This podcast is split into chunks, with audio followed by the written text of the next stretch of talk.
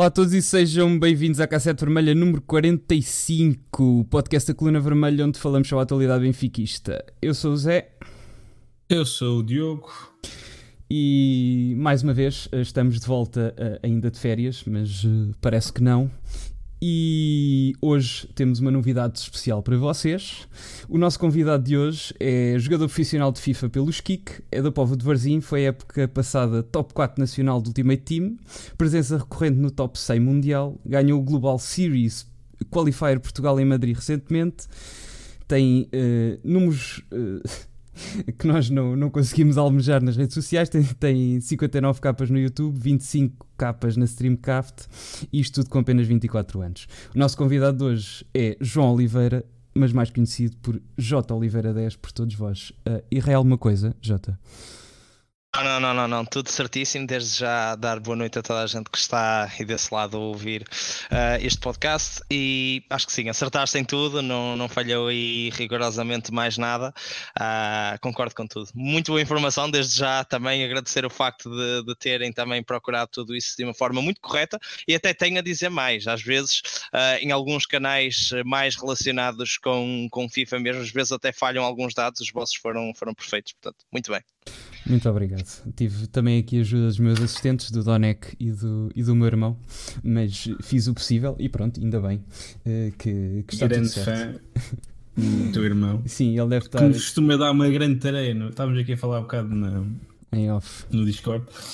Que nós costumamos sempre levar uma tarefa todos, todos, em todas as festas de anos, em, todas, em todos esses momentos mais de família ou dos amigos, do, dos nossos irmãos mais novos. E para a próxima vez temos que convidar aqui o Jota para vir connosco para ver se finalmente conseguimos ganhar um jogo em vez de estarmos a perder entre miúdos de 10 anos e 12 anos. Acho que às vezes esse tipo de, de, questões mesmo de ganhar e perder, agora já não, porque já é mais difícil, mas eu, existiu uma altura antes de eu de criar o canal de, de YouTube, uh, onde eu era completamente incógnito, mas na altura eu já, já ganhava algum dinheiro a jogar FIFA, porque jogava em torneios e afins, um, e em sites a dinheiro e assim jogar FIFA, e aquilo que acontecia, como eu era incógnito, uh, existiam aqueles torneios de café, basicamente, onde a gente chega a um café e está a existir por acaso um torneio, sim, sim, e sim. eu cheguei a ter situações onde existiam autênticos campeões ali daquele café. Uh, e meu Deus, nós ouvia, eu ouvia os falar e dizer eu sou, eu faço, eu aconteço. Eu uma vez sentei-me lá, nem foi bom. Eu, aquilo parecia que foi 3, 4, 5, 6, até que chegou um ponto em que ele disse: Ok, mais vale a pena desistir, não adianta. Uh, hoje já não daria para fazer isso, porque Epá, eu curtia de é fazer é isso. Eu adorava fazer isso. Isso tipo apareceres lá sem avisar. Mas pronto, pois hoje, hoje já sabem a tua cara é mais difícil. Hoje já, é claro. já largam o comando. Uh, ou então baixam bolinha. Uh, bem, uh, estamos, estamos de volta. Pá, desaparecemos. Queria só deixar uma desculpa ao pessoal do, aí do costume. Nós desaparecemos um bocado do nada depois de, do podcast termos sido campeões sem avisar, mas foi uma altura um bocado complicada, principalmente nos estudos e na nossa ocupação. Mas pronto, já estamos de volta e depois já dizemos os planos para a semana. Para o pessoal novo, só fazer aqui uma parte. Nós normalmente fazemos uma hora e meia que vai para podcast gravado. Uh, interagimos mais ou menos aí com o pessoal dos comentários. Hoje uh, estão uh, até demais, temos que nos habituar porque não, temos, não estamos habituados a tanta gente. E depois dessa uma hora e meia dos temas principais que temos para falar, acabamos e depois é só o mesmo tempo para interagir com o pessoal dos comentários na Twitch. É assim que temos feito e hoje também vai ser assim, só para estarem preparados. Bem, primeiro tema da noite. acho que tem que ser a supertaça, não é? Porque foi um jogo que não sei se alguém estava à espera. Uh, Jota, tu estiveste lá, diz-me uma coisa. Qual era o ambiente que se sentia antes? Achavas que isto era possível acabar o jogo assim? Uh, não, sinceramente não. Antes de mais, eu referi isto mesmo no meu Instagram, dizer que o ambiente foi fantástico. Uh, eu, eu, estive, eu estive também lá na, com algum pessoal da, da FPF Sports e inclusive nós íamos no carro e na altura disse, vou vestir a minha camisola do Benfica, eles disseram, olha, cuidado, nós vamos estacionar numa zona isto e aquilo e nunca se sabe. Eu meti na mesma camisola uh, e a realidade é que não existiu, para além de não ter existido problema absolutamente nenhum, existiu muito um clima de, de festa, sinceramente. Não, não, não houve aquelas picardias, não houve bocas, nada disso. Existia um respeito comum. Um, foi algo muito interessante de, de se ver uh, na, na, naquela, naquela supertaça. A mim até me surpreendeu, porque acho que o ambiente foi bom demais antes do jogo. Eu não vi problema absolutamente nenhum. E já fui outros jogos assim. E às vezes há uma picardia aqui e acolá. Não vi nada disso. O ambiente foi muito bom antes do jogo. Uh, e eu lembro-me perfeitamente de me ter sentado na, nas bancadas. E eu ainda por cima fiquei uh, numa central, mas do lado, ou seja, com mais adeptos do Sporting. Também uhum. havia, existiam adeptos do, do Benfica, mas existiam mais adeptos do Sporting e sinceramente senti muito aquilo que é uh, não é um jogo de pré-época, é um jogo a sério e como tal tudo o que está para trás uh, deixa de existir, ou seja, aquela confiança de que estamos na pré-época e viemos de uma pré-época quando o Benfica ganha uh, um torneio amigável com muito bom nome nos Estados Unidos, ok, é verdade, o Benfica ganhou, mas não deixa de ser um torneio amigável e apesar do Sporting vir de uma pré-época que não foi positiva, mais uma vez é pré-época e tudo pode acontecer, portanto eu, eu senti um bocado aquela, aquela tensão de que pode pode cair para qualquer lado, apesar de sermos favoritos. Não senti nada que o jogo iria ficar 5-0 um, e, como tal, senti, sinceramente, senti, senti, senti que podia ter caído para qualquer lado. Nunca imaginei um 5-0 naquele jogo, é a realidade. Uh, acho é que a partir do 1-0 eu senti que nunca mais, mesmo estando um zero, dificilmente as coisas mudavam, porque acho que a partir desse momento o Sporting começou a acreditar menos e o 2-0, apesar de ser apenas um 2-0, foi estocada final do Sporting.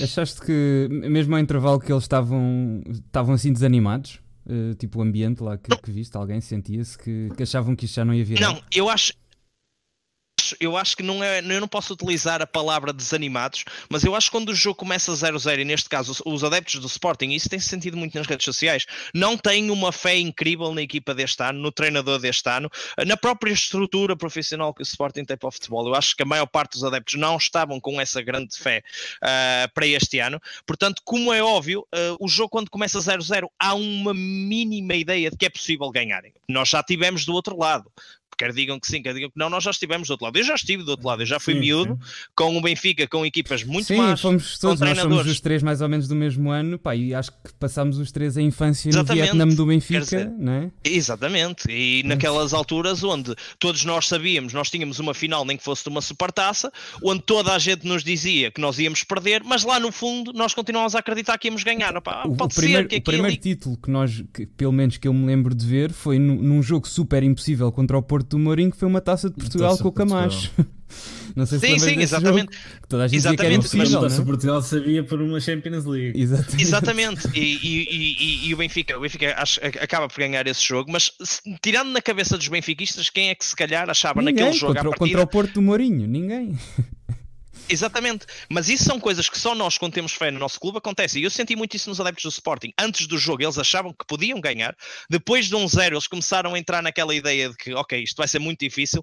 Ao 2-0, eu vi um desânimo completo, total, tanto dos jogadores do Sporting, da equipa porque... do Sporting e dos adeptos do Sporting, na, na, generalidade. Até porque o Sporting, depois do 2-0, na, na jogada a seguir, o, o, o Rafa isola-se com o Pizzi também não marca por acaso. Dois minutos depois, marca o gol do, é o Grimaldo marca de livre eu estava. Foi, eu tava... foi tudo seguido. A, seguir, a partir Exatamente. do 2 que eu... descambou completamente estádio, eu estava no estádio e posso-te dizer que eu vi adeptos do Sporting claramente a dizerem, reparem, comparem bem a atitude dos jogadores do Benfica. Os jogadores do Benfica estão a ganhar 2-0 e correm o dobro ou o triplo dos jogadores do Sporting. Os próprios adeptos do atenção, adeptos do Sporting, eh, não, não vamos estar a chamar aqui aqueles, não eram adeptos fanáticos, porque eu também tive essa sorte. Eu estava ao lado de adeptos do Sporting conscientes de, das primeiras das dificuldades da sua equipa, das dificuldades do Sporting atual e inclusive adeptos que, com consciência do que é o futebol no geral e do que é hoje o Benfica no seu processo total e do que é o Sporting no seu processo total. Porque tive Estive ao lado de adeptos do Sporting, por exemplo, um deles disse claramente: aquele Gabriel, meu Deus, é um jogador extraordinário, é incrível.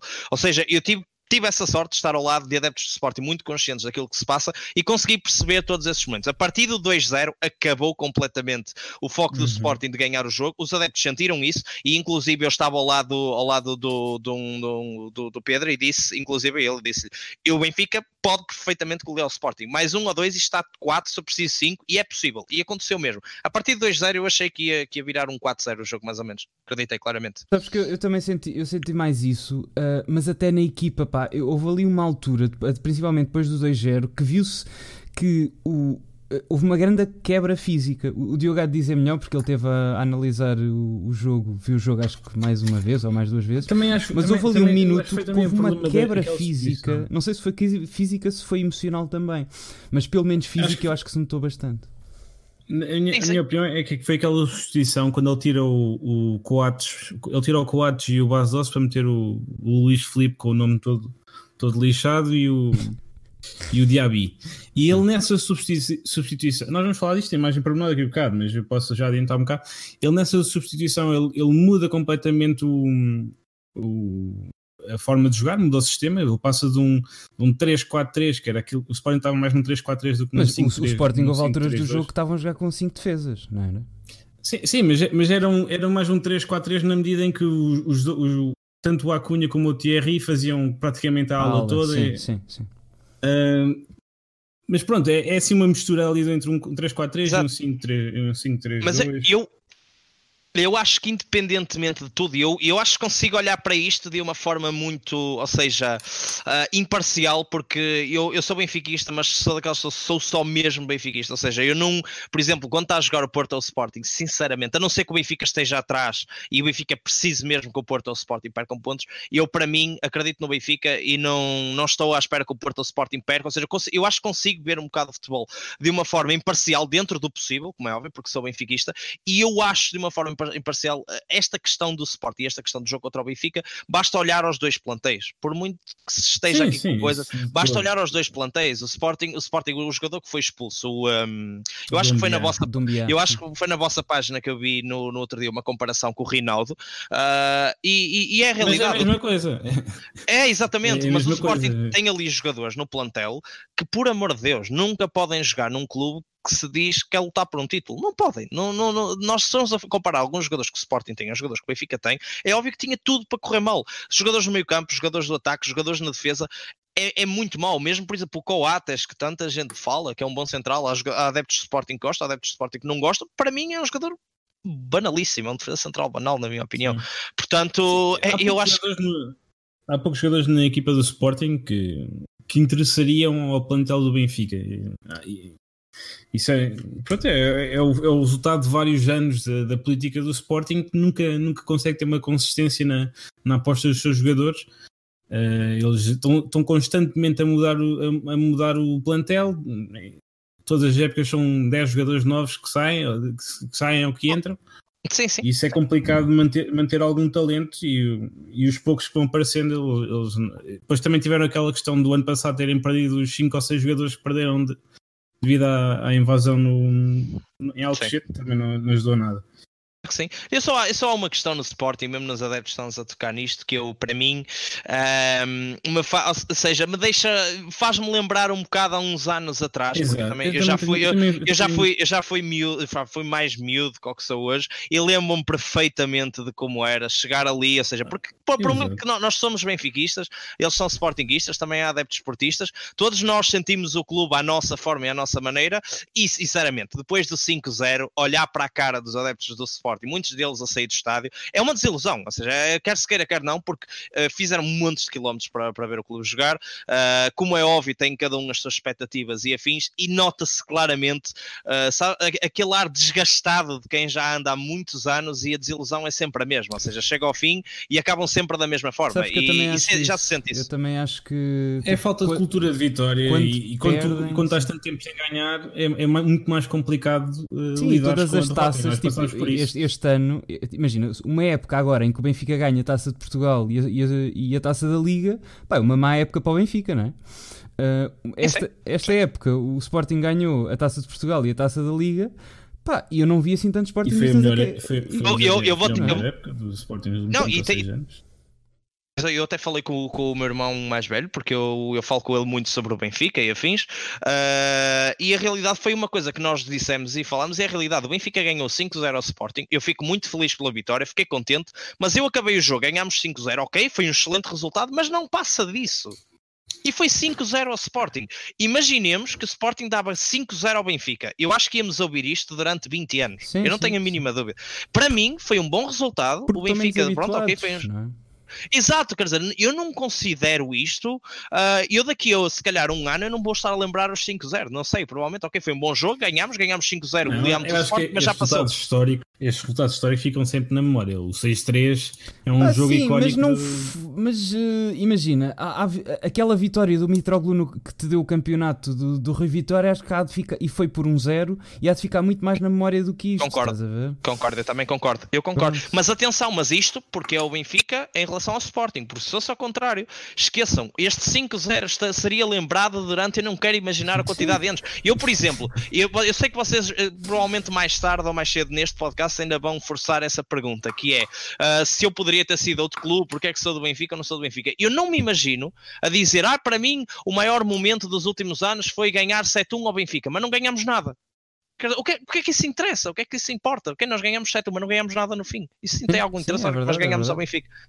É, é, é, disto que eu estou a falar. Eu não acredito que isto no Benfica fosse possível. Ou seja, nós ganhávamos 7-1 ao Sporting, e não ganhávamos rigorosamente nada no fim. E no fim íamos lembrar-nos do 7-1. Acho que não. Foi o meu medo, isso foi o meu medo do ano passado. Pá. Nós, na, na época passada, nós ganhámos por 10-0 ao Nacional.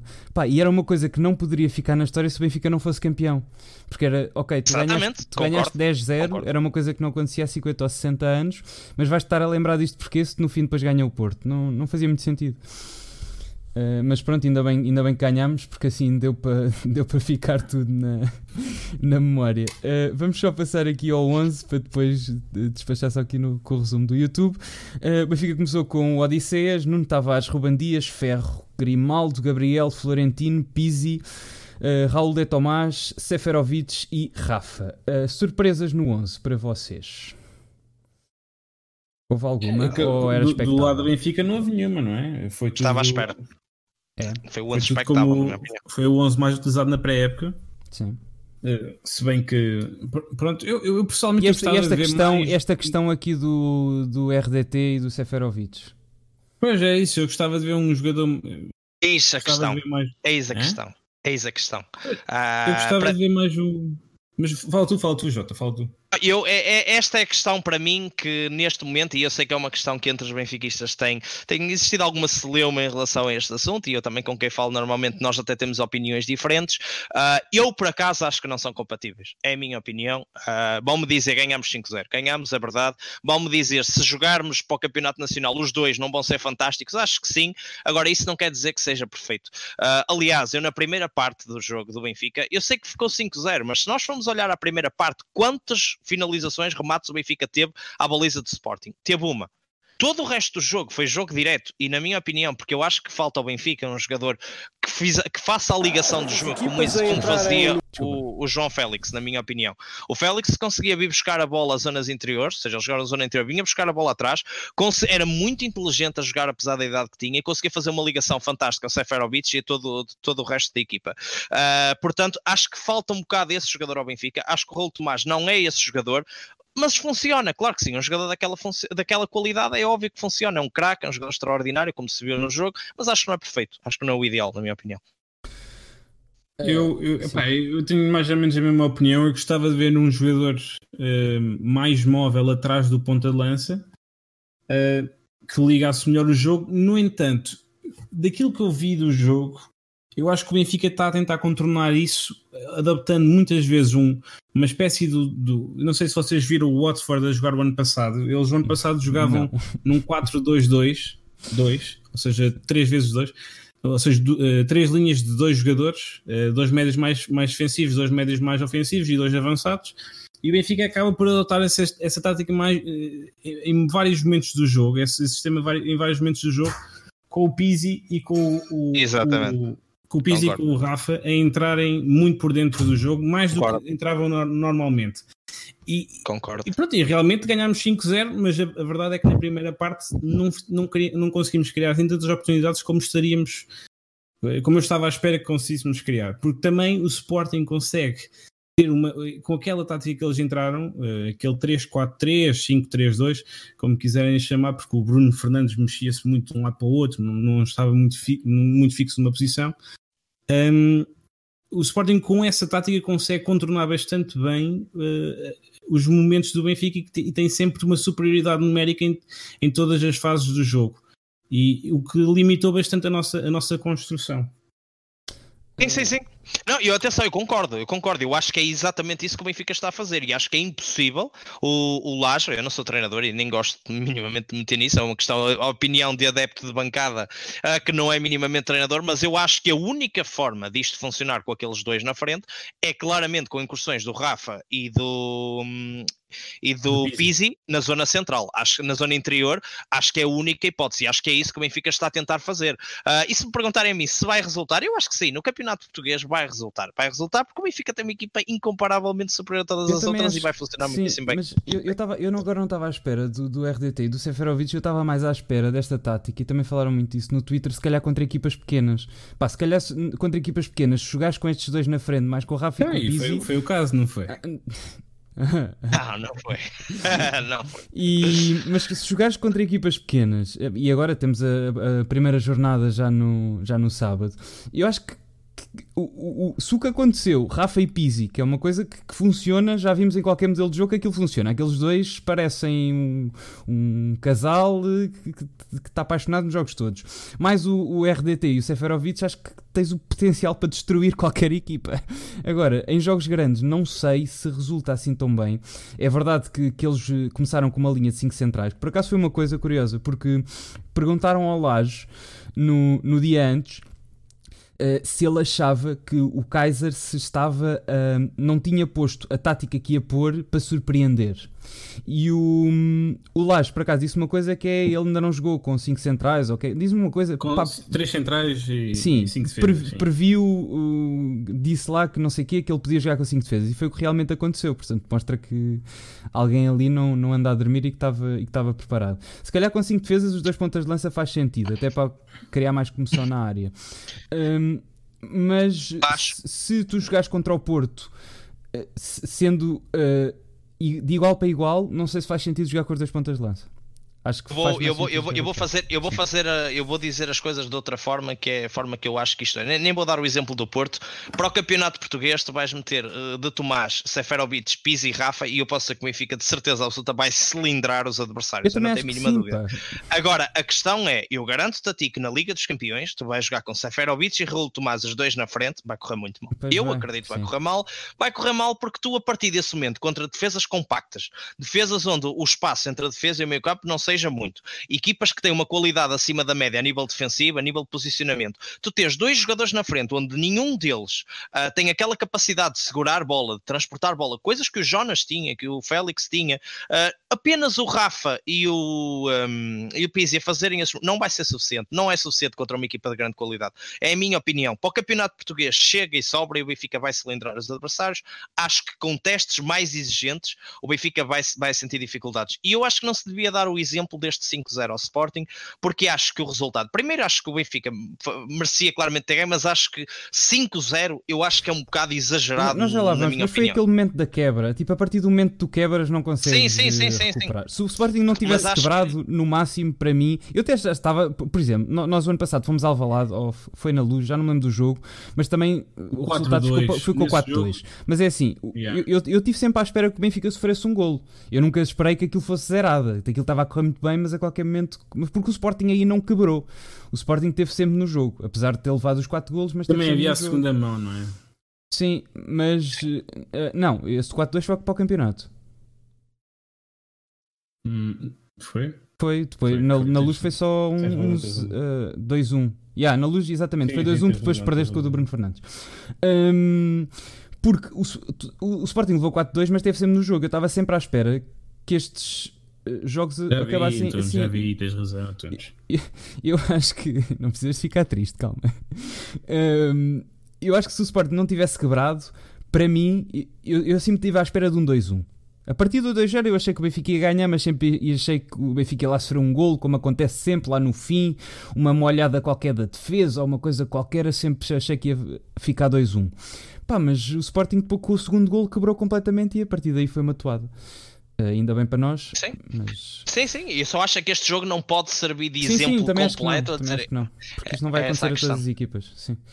Um, pá, e pronto. Só, só, só muito... duas coisas. Sim. Eu, eu acho que eh, para mim a grande surpresa destes 11 iniciais foi então os três centrais do Sporting, até porque eles nunca tinham utilizado esta tática na pré-época E eu, eu, por acaso achava que o Benfica ia marcar vários gols ne, ne, neste, neste jogo, porque o Sporting ainda não tinha tido um jogo esta época, ou teve um, apenas um, em que sofreu, em que tinha sofrido menos de dois gols. O Sporting sofreu sempre dois gols ou, ou, ou mais na, na pré-época. Por isso eu, eu, tinha a sensação que, que as, as, questões defensivas do Sporting estavam, estavam havia várias questões a nível defensivo do Sporting. Daí até, até, fizemos várias vezes aquela piada do Ilori e do Rafa. porque se tivesse lá o Ilori, epá, tinha sido tão melhor. Porque o Thierry Correia até teve ali um bocado de culpa no, gostei, no, no primeiro gol. Mas eu gostei do puto. Mas não, mas não é muito mal. Agora, se tivesse lá jogado o Ilori, teria sido tão, tão pior para o Sporting. E não tenho a mínima dúvida, sim, sim, concordo. Gostei, vamos começar a falar sobre o jogo, não? Sim, vamos. Uh, depois temos só que anotar, pessoal, já falamos do Jota, porque daqui a bocado vamos falar da pré-época do plantel, já vamos falar do Jota se é, se é opção ali para o lugar ou não, está bem? Um, só acompanhar aqui o vídeo do YouTube. Houve uma árbitra, não sei se viram, estava no line-up inicial, eu não sei o que, é que ela fez no jogo, mas havia uma árbitra, estava aqui. Eu vi no estádio, eu vi, eu vi no estádio, Pronto, sim. Ela, ela... levantou a cena dos, dos, min, dos minutos. Ah, era tipo quarto árbitro, está bem, ok. Uh, mas pronto, é, é, um bom gesto, sei lá. Uh, pá, primeira parte, eh, muito sofrível, não é? Uh, acho que o Benfica teve ali um. Parecia que isto ia ser ao quase tac-a-tac. Tivemos esta aqui hoje. Olha, temos, é, é, logo aos dois minutos. Aos dois, é minutos, aos dois minutos. O, o, Ferro primeiro não acordou. Ele depois tomou um café ao intervalo, lá ficou bem, mas uh, entrou, parecia que estava a dormir. Isto levámos as. as, as mas aqui, foi, aqui, foi, aqui foi logo um exemplo de como a tática do Sporting acabou por surpreender. Porque o que acontece nesta jogada é. O Pizzi vai ao Mateo, o Nuno Tavares obrigatoriamente tem que ir ao Acunha e nas costas do Nuno Tavares, completamente isolado, fica o Bruno Fernandes. Um, e, e, abriu este espaço gigante. Se vais, vais ver no início, o Pizzi vai, vai a um lado, o Nuno Tavares vai ao outro e o, e o Rubén Dias não faz a, a rotação eh, rápida, com, eh, não faz a rotação e, e, acaba por aparecer o Bruno Fernandes completamente sozinho ali, durante 50 acho, metros. Sim, e eu acho, acho bastante interessante como pá, acho que até foi poético como nesse lance, e eu acho que é um lance decisivo do jogo, uh, quer se queira quer não, como acaba por ser o Odisseias a safar, acho que estamos a falar do mesmo lance. E a primeira parte toda, não é? Porque ele teve ali umas defesas que eu até mandei a piada sim, que, que pá, é que este guarda-redes, bom guarda-redes, fomos buscar para substituir o Odisseias do ano passado. Porque este, pá, ele teve ali defesas na primeira parte, o homem do jogo da primeira parte, para mim, pronto, temos ali o gol mesmo ao cair do pano, mas até aí estava a ser o, o Odisseus, sem dúvida, não é? Sim, sim, sim, sim, sim, sim, concordo, não, concordo. Eu acho que, que, se tem que dar mérito a quem o tem. E por muito que eu, por exemplo, eu também não sou um fã inacreditável do Odisseias e acho que o Benfica devia ter ido buscar um guarda-redes. Atenção, se existir essa possibilidade de um bom negócio para o Benfica, agora uh, também lhe dou mérito que eu acho que é um bom guarda-redes. Não é? Uh, eu lembro-me quando era mais novo, o Benfica teve guarda-redes muito piores que o Odisseias. A questão não é essa. Questão alguém, se lembra, estamos... alguém se lembra do boss. Ainda há 8 ou 9 anos. ainda há 8 ou 9 anos temos o Roberto. Eu acho, eu acho é que nós já estamos habituados a um nível onde depois, quando aparecem Odisseias, que só é bom, é um bom guarda-redes, já nos sim, parece sim. pouco. Mas ele é um bom guarda-redes, claramente. Mas, mas ele, tá, ele, tá, ele teve agora dois jogos seguidos bastante bons. O do AC Milan e este foram. Pá, mas é, mas é, o que nós, é o que nós dizíamos que é ano passado, cena... que é, ele tem que ter um suplente pelo menos tão bom como ele para lhe andar a morder os calcanhares e para o obrigar claro. a trabalhar. Ok? Porque a partir... E ali toda a gente. Sim, exatamente, mas ele, imagina, quando tu tens, uh, quando o teu suplente é o Sevilar, pá, que ninguém acha que ele vai ser titular do Benfica num futuro próximo, um, tu, mesmo inconscientemente, acho que não te esforças tanto. Se tiveres o lugar em risco, tens que te provar mais. Eu acho que a competição é boa. concordo. Eu acho que só há uma pessoa que acha que se lá vai ser titular no Benfica, porque é a minha namorada, porque eu acho, eu acho giro, porque de resto, opá, eu não acredito que haja mais alguém que algum dia acho que se lá vai ser titular no Benfica, porque de resto eu, a mim custa-me, a mim custa-me. Nada contra o rapaz, mas eu acho que ele não tem qualidade pá, para, Até para, ser emprestado, eu gostava de o ver emprestado e a, e, e a, jogar recorrentemente numa equipa de, de nível mais baixo para ver do que é que ele era capaz, mas esse processo acho que, espero eu que até dia 31 uh, eh, esteja resolvido, até pela saúde dele, pá, porque um guarda-redes daquela idade não pode passar a vida no banco. É, mata-lhe mata a é, carreira. Também é, assim. ele, ele, tem 19 anos. Acho que é, ainda é um bocado. É, é, muito a ser falar do, do. Ele ainda nem. Sim, mas por isso é mesmo. Se ele, se ele, imagina, ele é emprestado. Vai tipo para o Rio Ave, ou como foi o, o, o Ederson e o. O Ederson, o Ederson foi emprestado, sim. Um, imagina que o gajo faz um brilharete. O é que é no... emprestado, o Ederson não foi.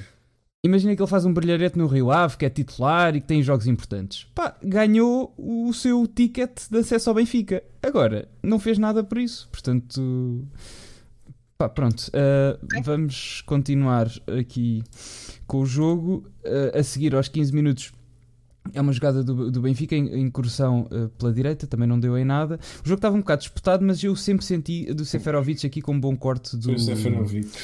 Do. Como é que se chama o miúdo? Do Sporting. Thierry Correia. Thierry, exatamente. Pá, eu gostei do miúdo. Eu gostei do, do miúdo, era dos Do Thierry? Sim.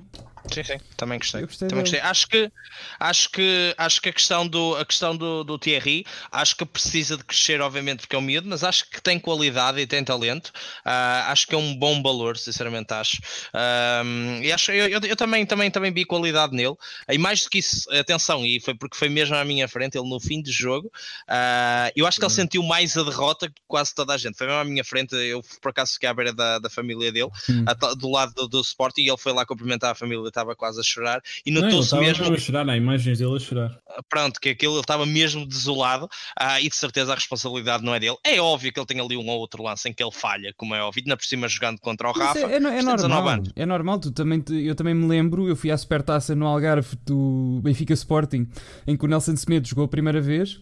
Também há ali uns lances que ele tem culpa, mas depois foi o jogador que foi, não é? Mas foi o primeiro jogador, jogo Sim. importante dele.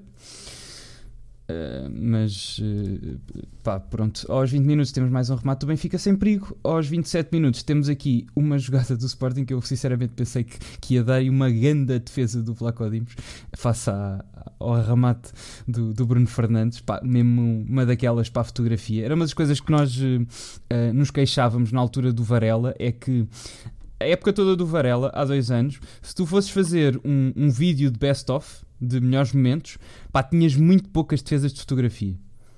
Daquelas de, ou de salvar em cima da linha, Eu tiveste- ou eu de. poucas defesas. Ou de. Não sei. De Eu, reflexo. eu, para mim, Não sei. entre Varela e, e Sevilar é, é difícil escolher opá, o que gosto menos, sinceramente. sim, mas Pá, nessa é, altura. é muito complicado. pá. Tu nessa altura nós dizíamos que, que havia poucas eh, defesas de, de fotografia. Pá, e, e, e o, e o Vlaco Dimos, pelo menos na pré-época, acho que em todos os jogos tem pelo menos uma. Que, que, é, que é fantástico. Esta jogada do Sporting é muito boa, é uma desatenção da, da linha defensiva do, do Benfica. Diogo, corrige-me se estiver enganado, mas acho que é assim, não é? Eh, que está o, o, o Grimaldo Ah, aqui sim. adiantado. Está toda a gente na linha de fora de jogo e está o Grimaldo adiantado. E depois o Bas Dost consegue, consegue fugir e passar para o Bruno Fernandes. É, isso é a questão do Benfica fazer uma defesa à zona e, e neste caso eh, específico, eu, eu aqui eu- estas são aquelas boas jogadas que o Sporting teve, que ainda foram algumas, que eu tenho alguma dificuldade em, em dizer que foi um erro de alguém do Benfica. O Benfica por, por, por, eh, por opção defende da zona e neste caso o Base Doce há, um, há um- ali um espaço entre o, uma linha de passo entre o Coates e o Base Doce que, que acaba por, por desmarcar o Bruno Fernandes no, no- é, logo um, prim- um passo a, a- o primeiro toque ou o segundo toque do, do holandês para o, para o Bruno Fernandes. Eu acho, Acho que, que não há nenhum erro do Benfica, é simplesmente uma boa jogada do Sporting e, e o Bruno Fernandes acaba por querer rematar logo, logo no logo que mal recebe a bola e, e em vez de avançar um bocado mais, mais, mais do terreno e se calhar tinha, tinha tido mais. Acho que, que- que na primeira parte há muito, muito, muito Bruno Fernandes no jogo do Sporting, ou seja, ah, o Benfica não estava a conseguir anular o Bruno Fernandes e depois assim, ainda por cima visto ao vivo, quem, quem vê futebol ah, consegue perceber que é um jogador completamente diferente dos demais, porque é um jogador que n- não falha um passe, e ele mesmo de costas sabe sempre onde é que os jogadores estão, consegue dar uma dinâmica ao jogo muito acima da média, quando recebe na primeira zona de construção, consegue a partir daí para a frente quase disfarçar erros que o Sporting tem ah, em certos jogadores, porque ele faz tudo tão bem, entrega a bola tão bem que dá sempre aquela impressão que qualquer jogador que esteja ao lado dele vai jogar bem. Portanto, ou seja, eu acho que houve muito Bruno Fernandes no jogo do Sporting na primeira parte e isso fez com que o Sporting tivesse uns patamares acima em termos de dinâmica. Na segunda parte, existiu o contrário, acho que o Bruno Fernandes ah, desapareceu do jogo e a partir desse momento o Sporting cai por completo porque perde a chave do, do seu jogo. Mas isso é a história e tá- do, e- do Sporting a época, também a época passada toda, não é? Que teve aquele E está joga- tudo- jogador que quem foi o jogador do, do Sporting que disse não te vais embora porque senão estamos fodidos. Foi, jogador- foi o Giovanni. Não foi nada. Não, não foi nada, o Giovanni. Foi o Ristovski. Foi o Ristovski dizer não te vais embora que senão estamos todos fodidos. Sim, sim, sim, mas, mas é verdade, mas é verdade, é verdade. É verdade. Um, mas, uh, só, para, só para completar isso, isso tem muito a ver também com o posicionamento do Bruno Fernandes na primeira parte. Que foi aquele, nesta espécie de um 3-4-3, 5-3-2, em que o Bruno Fernandes ora faz a parte, a parte da frente do vértice do meio campo, ora faz o lado esquerdo, e ele andava sempre muito solto, porque também por causa do Benfica marcar a zona, andava sempre muito solto e conseguia muitas vezes encontrar espaços por causa do, do dinamismo que, que, envolvia ter o, o Rafinha no lado direito eh, que eh, segurava o Grimaldo, mas depois o Nuno Tavares ficava sempre com o Bruno Fernandes ou com, ou com o Acunha, porque o Acunha sobe muito mais que o, que o Thierry Correia.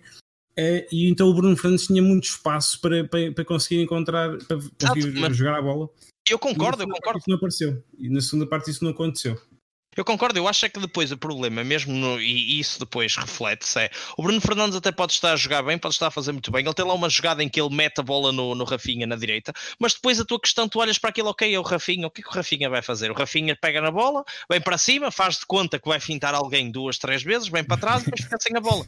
Constantemente a mesma coisa, ou seja, eu... e isto é o jogo todo do Sporting. O Sporting não tem qualidade, ou seja, o Bruno Fernandes, por muito bom que seja, tudo aquilo que ele faz, uh, acho que sai disfarçado algumas vezes por causa da qualidade dele, mas depois, quando vamos a dados concretos, é esse extra que falta à equipa que permite que, que a equipa não, não, não dê mais. E o caso para mim é o caso do Rafinha, quer dizer, é, é, é por demais. Eu sempre que a bola vai para o Rafinha estou tranquilo.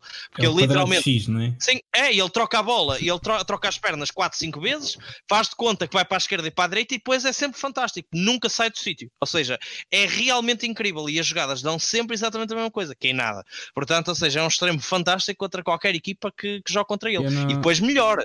E depois melhor, atenção, porque se o Rafinha é um jogador muito rápido, que a velocidade é a arma principal dele. Se for, se for no contra-ataque, como foi contra o Benfica, uh, ele já não é, mesmo assim, não consegue ser útil. Imaginem em ataque continuado quando o Sporting está a jogar com posse de bola, ainda, aí ainda menos. Portanto, acho que faz-me confusão como é que nós estaremos como o Rafinha jogando Sporting. Sinceramente, não, sei se sabem, é, mas o... tu olhas para o banco e joga, está lá o Diaby, não é? O Diaby ainda consegue ser pior que o Rafinha. Eu estava-me a dizer, o, o senhor que estava a falar atrás de mim, do, do Gabriel, estava a dizer: o Diaby para mim é o pior jogador que eu vi na história do Sporting. Eu acredito que qualquer ah, jogador dos juvenis. O, o, o, Sporting também já teve aí uns que. o, como é que se chama aquele do, do penalti? O, o Boginov. Também sim, sim, sim, sim. Há tantos jogadores do Sporting assim. Não sei se sabem, desculpem, são à parte. O, o Rafinha mora na antiga casa dos youtubers. Andou aí a circular yeah, em Alcochete. No, onde morava a primeira casa dos youtubers, o Rafinha mora lá. Uh, bem, uh, 37 minutos também, mais uma vez, o Odisseias aqui a salvar. Pá, eu acredito que com um guarda-redes pior, podia estar pelo menos, e estou a ser simpático, podia, nesta altura, aos 37 minutos, uh, oh, vá, aos 38, já podia estar 1-0.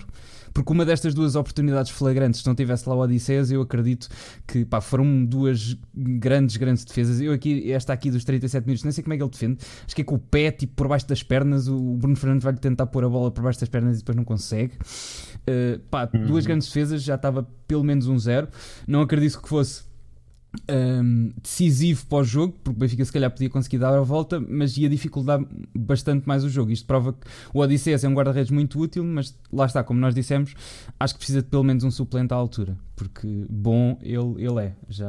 já sim, sim, sim, sim. Acho que, acho que é num, se, se, o, se o Odisseias cá no Benfica, não é mau, quer dizer, é um bom guarda. Ele é um bom guarda-redes, um guarda, serve para o Benfica, não é essa a questão. Acho que, como tu me te dizes, precisa de alguém para, para, por assim dizer, lhe dar mais competição, mas ele é um bom guarda-redes. E atenção, eu acho que um dos graves problemas do Odisseias é até, inclusive, as saídas. Nas saídas ele claramente tem, sim, tem sim, algum sim, déficit, porque dentro dos postos ele é muito muito bom. E então no 1 um para 1, um, por exemplo, é um excelente guarda-redes. E os reflexos, pá, ele tem uns grandes reflexos. Uh, para a jogada do golo, eu gostava de sair do YouTube e ir para aqui para o Twitter, porque a jogada do golo está aqui mais completa. E pá, e é uma grande jogada. Isto começa a. Vamos, desculpem, só ver aqui no início. Se o, o Twitter me ajudar, que não está a ajudar. Um segundo. Pá, que são eles fazem aqui a contagem. São 15 toques.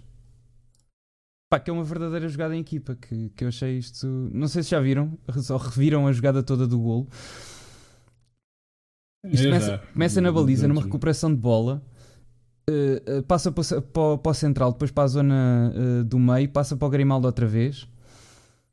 Pá, é uma jogada com pés e cabeça. Nota-se que isto é, é, estudado no treino. Pá, 15, tens uma jogada com, com 15 toques que dá em golo com um passo fantástico do, do Pizzi para o Rafa, eu acho que isto não, não nasce por acaso, não é? Nota-se que esta equipa andou sim, sim, sim. A, a, treinar e, e, é uma verdadeira jogada em, em, equipa, acho que funcionaram todos. O Pizzi e o Rafa, então, e nós até... vamos ver no, no, no golo de, pá, de um deles, que já nem sei qual, qual foi, mas eu acho que é o do Pizzi. O Rafa passa, pá, imediatamente o Pizzi, tipo, 10 segundos antes soube que aquilo ia acontecer.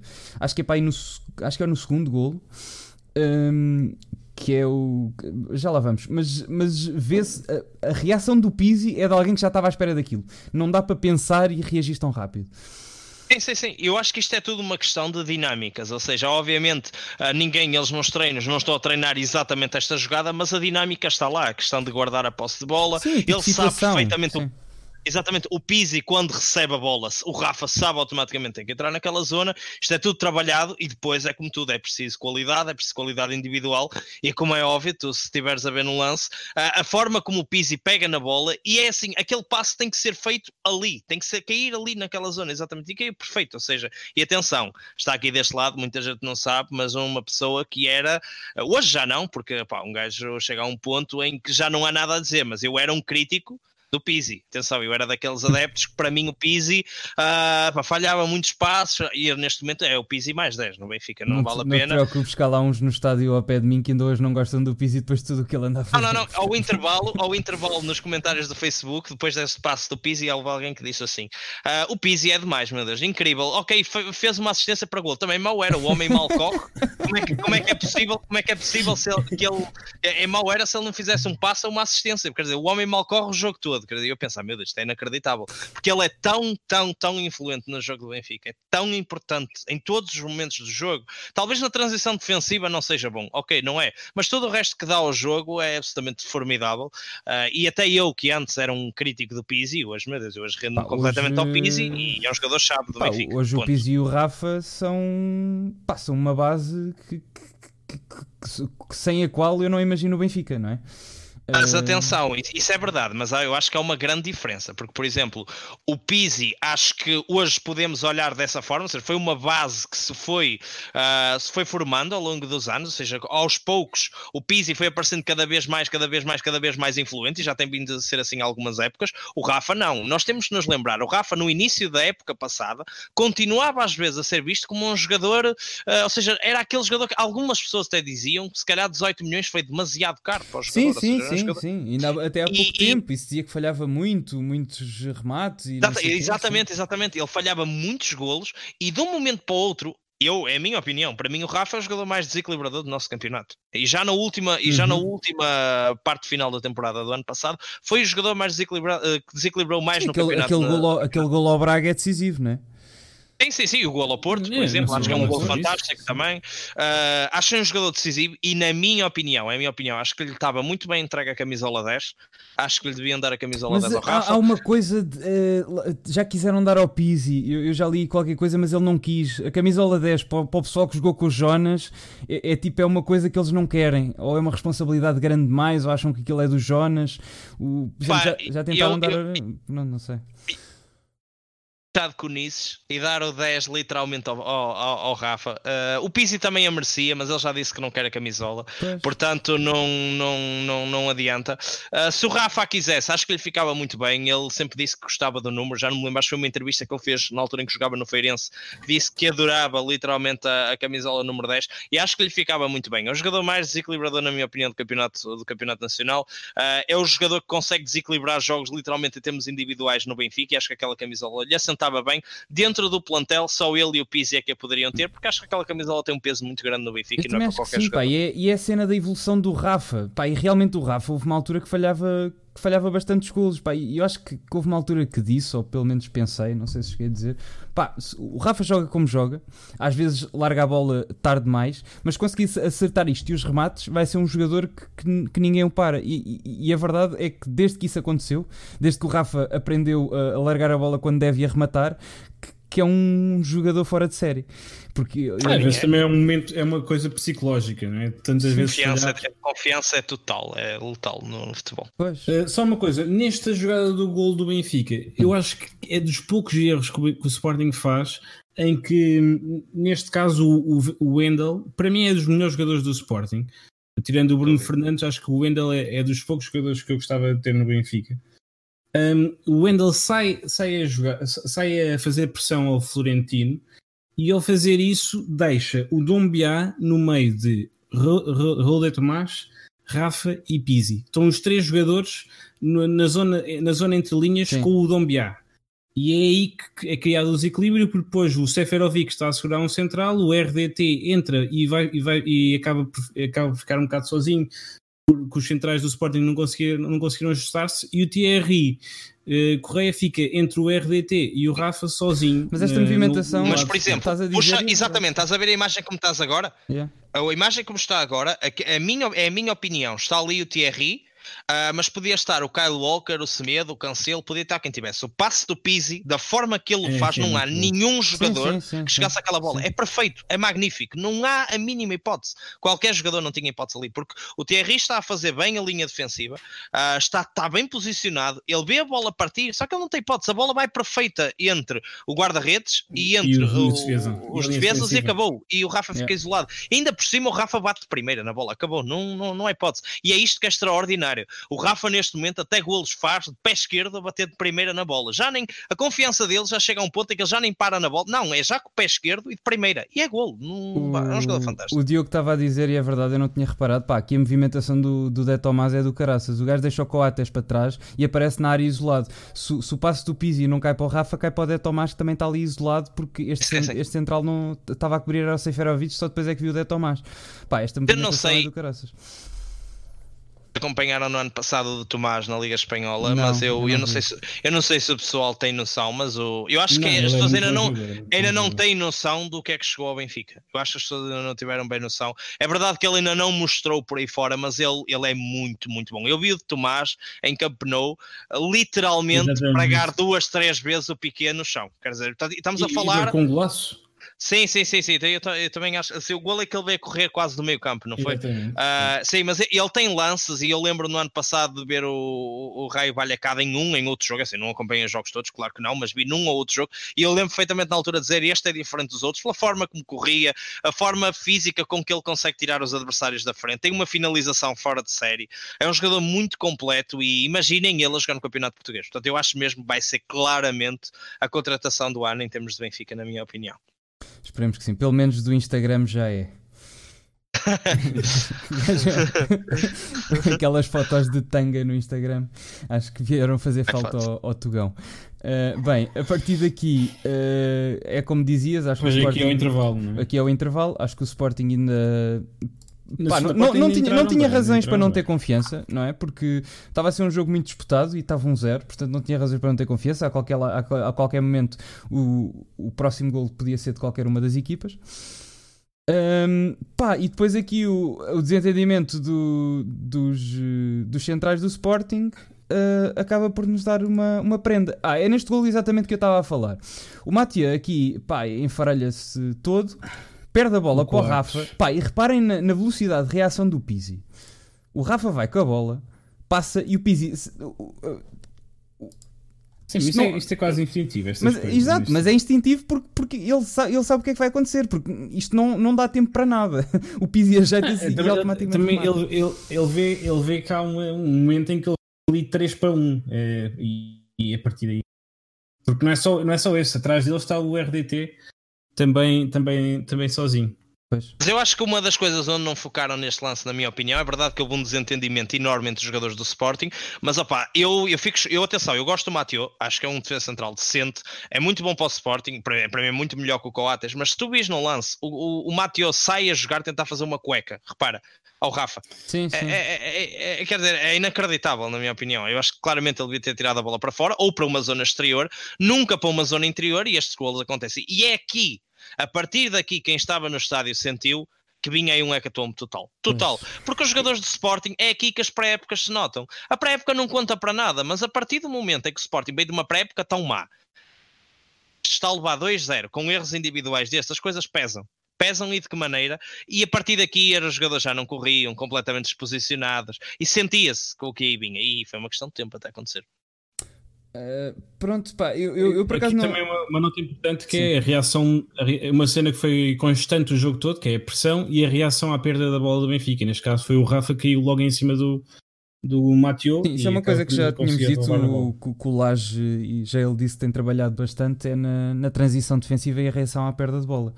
Uh, que, que, é uma coisa que tem caracterizado este, este Benfica e tem sido bastante, bastante importante não deixar que a bola venha demais uh, para, o nosso, para o nosso lado. Eu por acaso em casa não. Do... Diz, Desculpa, continua. continua. Eu, eu, por acaso não, não, senti, mas pronto, eu, eu, também sou um borrado nestes jogos. Eu, para mim, até, por exemplo, no jogo do título, que, que foi tipo 4-0 ou 5-0 da época passada, já não me lembro, mas para mim, até estar, tirando o jogo do 10 a 0, até o árbitro apitar não está. Tipo. Mas, só, mas ok, mas, só, mas uma questão, uma questão, isto é uma, também uma questão. Você, vocês os dois são, são de Lisboa, certo? Uh, não, eu, eu, sou de Lisboa, uh, não, ele não é. Ok, porque assim, uh, eu é uma coisa que sinto muito nestes jogos é eu nervosismo só sinto contra o Porto. Uh, eu contra o Sporting é, também, uma coisa, é uma coisa, é uma coisa muito é muito estranho, muito mal vai Benfica se não ganhar ao Sporting. Pelo menos é a forma que é a coisa como eu sinto as coisas. Uh, não consigo olhar para um Benfica Sporting como como é que eu ia te explicar? Será que vamos ganhar? Será que não vamos ganhar? Isso nunca acontece. Ou seja, pelo menos para mim, uh, é óbvio que nós sabemos que podemos perder, mas comigo não há aquele nervosinho, aquele nervosismo miúdo que existe quando nos jogos contra o Porto. É, nos jogos contra o Porto é diferente. É claramente diferente. Uh, e eu já fui ver jogos contra o Porto e aí sim sente-se claramente esse tipo de, de, questão. Quanto ao Sporting não sinto tanto, portanto neste jogo também não. Eu tenho porque quase todos os meus amigos são lagartos e eu sei que no dia a seguir vou ter que desligar o telemóvel. E pá, eu, para, ah. mim, eu, para mim, até, até o árbitro apitar, pode estar 4, pode estar 5-0 podem faltar 5 minutos. Eu penso, hum, se calhar estes gajos ainda marcam um gol por minuto, nos 5 minutos que faltam. Uh, pronto, eu, eu, vejo, eu vejo o jogo assim, é, é uma maneira muito má, porque, aliás, só uma parte. Um, ehm, por acaso vejo de forma contrária. Só, só, só eu, é, não, não em jogos grandes, mas quando o Benfica está a perder, uh, eu às vezes o Benfica pode estar a perder por 3, 4 gols, já aconteceu infelizmente em algumas já, situações, sim, e eu estar aos sim. 85 minutos a dizer, pá, se ainda fizéssemos aqui o 3-1, se calhar aos 89 ainda dava 3-2, se ainda virávamos o jogo. Há dois, Ou seja, há dois jogos, minutos passam. Há dois jogos icónicos desses, que é o Gil Vicente Gil na Vicente. luz, que, com o Jesus. Atenção, e o eu estava lá. A sério? Pronto. Não, atenção, jogo... eu já não ia ao Estádio da Luz aos anos. Atenção, aos anos. Uh, estão a falar do jogo em que o Benfica está a perder um zero aos 90 minutos. Sim, é? exatamente, exatamente, Eu já não ia ao Estado da Luz aos anos e fui passar tantos anos ao Estado da Luz. Chego lá, Gil Vicente faz um zero uh, e depois eu estava nas bancadas, o Jesus a ser insultado, o Max assim, toda a gente foi insultada ali. Eu, é a minha opinião. Em poucas vezes vi um ambiente tão forte depois do 2-1 como naquele, naquele gol. Foi épico, épico. Foi esse o que o Antunes estava aqui a falar de, do jogo de Marítimo que o Coentrão depois vai para a bancada. Uh, vai sim, lá sim, fechar, sim. fechar com, com, os no name. São os dois jogos de, das reviravoltas que eu, que eu, que eu me lembro. Uh, que, que, também foram assim, mas sim, o Benfica já provou que isso, que isso pode acontecer. Agora, ao contrário, pá, eu tenho um medo desgraçado de que, que, isso, que isso aconteça. Quase nunca aconteceu, mas ainda assim, uh, borro mais vezes.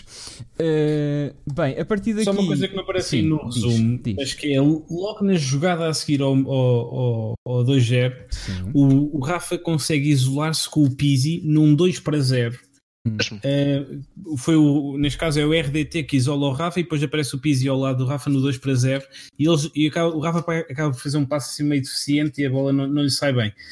Uh, mas logo aí o Benfica podia chegar logo ao 3-0. Acaba por chegar dois, dois minutos depois né, neste livro do Grimaldo que também foi, também foi o RDT que sofreu a falta. O Grimaldo é tal questão. Eu sinto que se o Grimaldo batesse um livre em Marte era golo. Porque eu, eu fico sempre com a impressão que vai ser golo. Não importa se seria. Ele falhou um livre na primeira parte. Uh, não foi golo. Pronto, o remate foi, foi, foi muito. Não, não foi suficiente. Ainda assim, eu senti que neste livre ia ser golo. Era longe, é verdade. Mas é, é o Grimaldo, não adianta. Ele bate muito bem na bola. Era mesmo é, ele, ele bate muito bem. Ele bate muito bem. Tem uma excelente qualidade técnica e muito forte naqueles lances.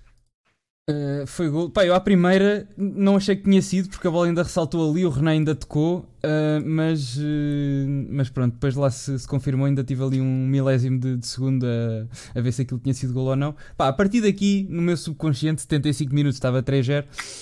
Uh, não achei que fosse fugir. Tenho sempre aquele medo, que coisa, mas, mas pronto. 3-0 acho que já ninguém achou que. Eu a esta hora só queria, pá, porra, vamos lá, 5-0, 5-0.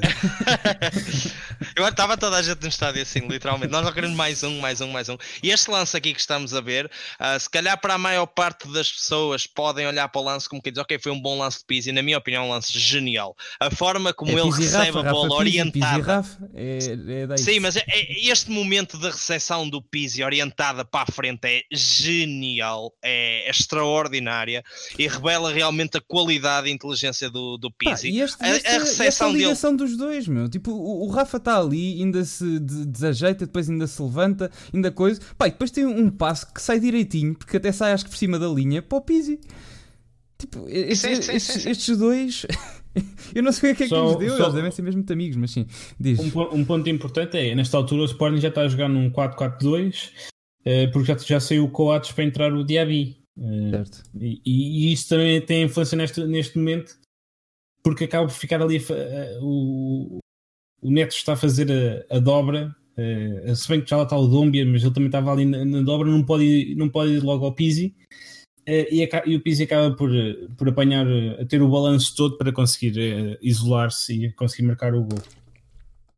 Não, não, exato, exato, exatamente. E este lance aqui é uma daquelas razões que eu sei, opa, isto é, isto é polémico o que eu vou dizer. Eu gosto de Seferovic, atenção, acho um bom ponto de lança, mas acho que falha muitos golos. É a minha opinião, acho que, acho que falha muitos golos. Acho que a questão de no ano passado ter sido o melhor marcador está muito disfarçado com, com a qualidade do campeonato português, que na minha opinião é, é um campeonato desastroso. Que... O Tugão é uma desgraça. Uh, e acho que ele falha demasiados golos. Eu acho que a uh, é do, Monter... do Seferovic vai se resolver esta época, porque é assim, uma boa época, há, alguns, há, há vários jogadores que têm, ok? A segunda época é a confirmação. Uh, acho que se um, se um jogador tiver uma época pá, galáctica, uma época fantástica, um gajo pode dizer, ok, aconteceu, estava no momento do caraças de forma, por exemplo, o Vardy. O Vardy, quando o Leicester foi campeão, teve uma época fantástica. Na época a seguir veio-se okay. abaixo. Um, acho que um jogador ter duas boas épocas seguidas, para mim, já é a nota que, que ele é mesmo um bom jogador. Portanto, acho que... Mas o que é que é para ti, o que é que é para ti uma boa época? Fazer 20 golos?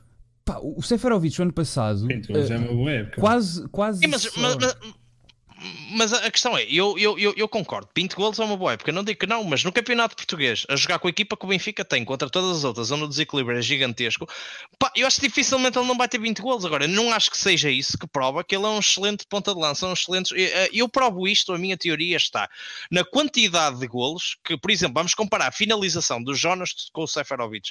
Ah, uh, eu, por exemplo, não, para mim, para mim, é? o Jonas fez 35 golos numa temporada, fez 34 ou 35 golos. Nunca o Seferovic Seferovic vai fazer 35 golos. Porquê? Porque a qualidade de finalização mas o que o Jonas é, tinha... é o melhor, é, para mim, e, e, acho que para algumas pessoas é o melhor jogador do, do Benfica do século XX, estás a ver? Tipo, acho que... O... Exatamente.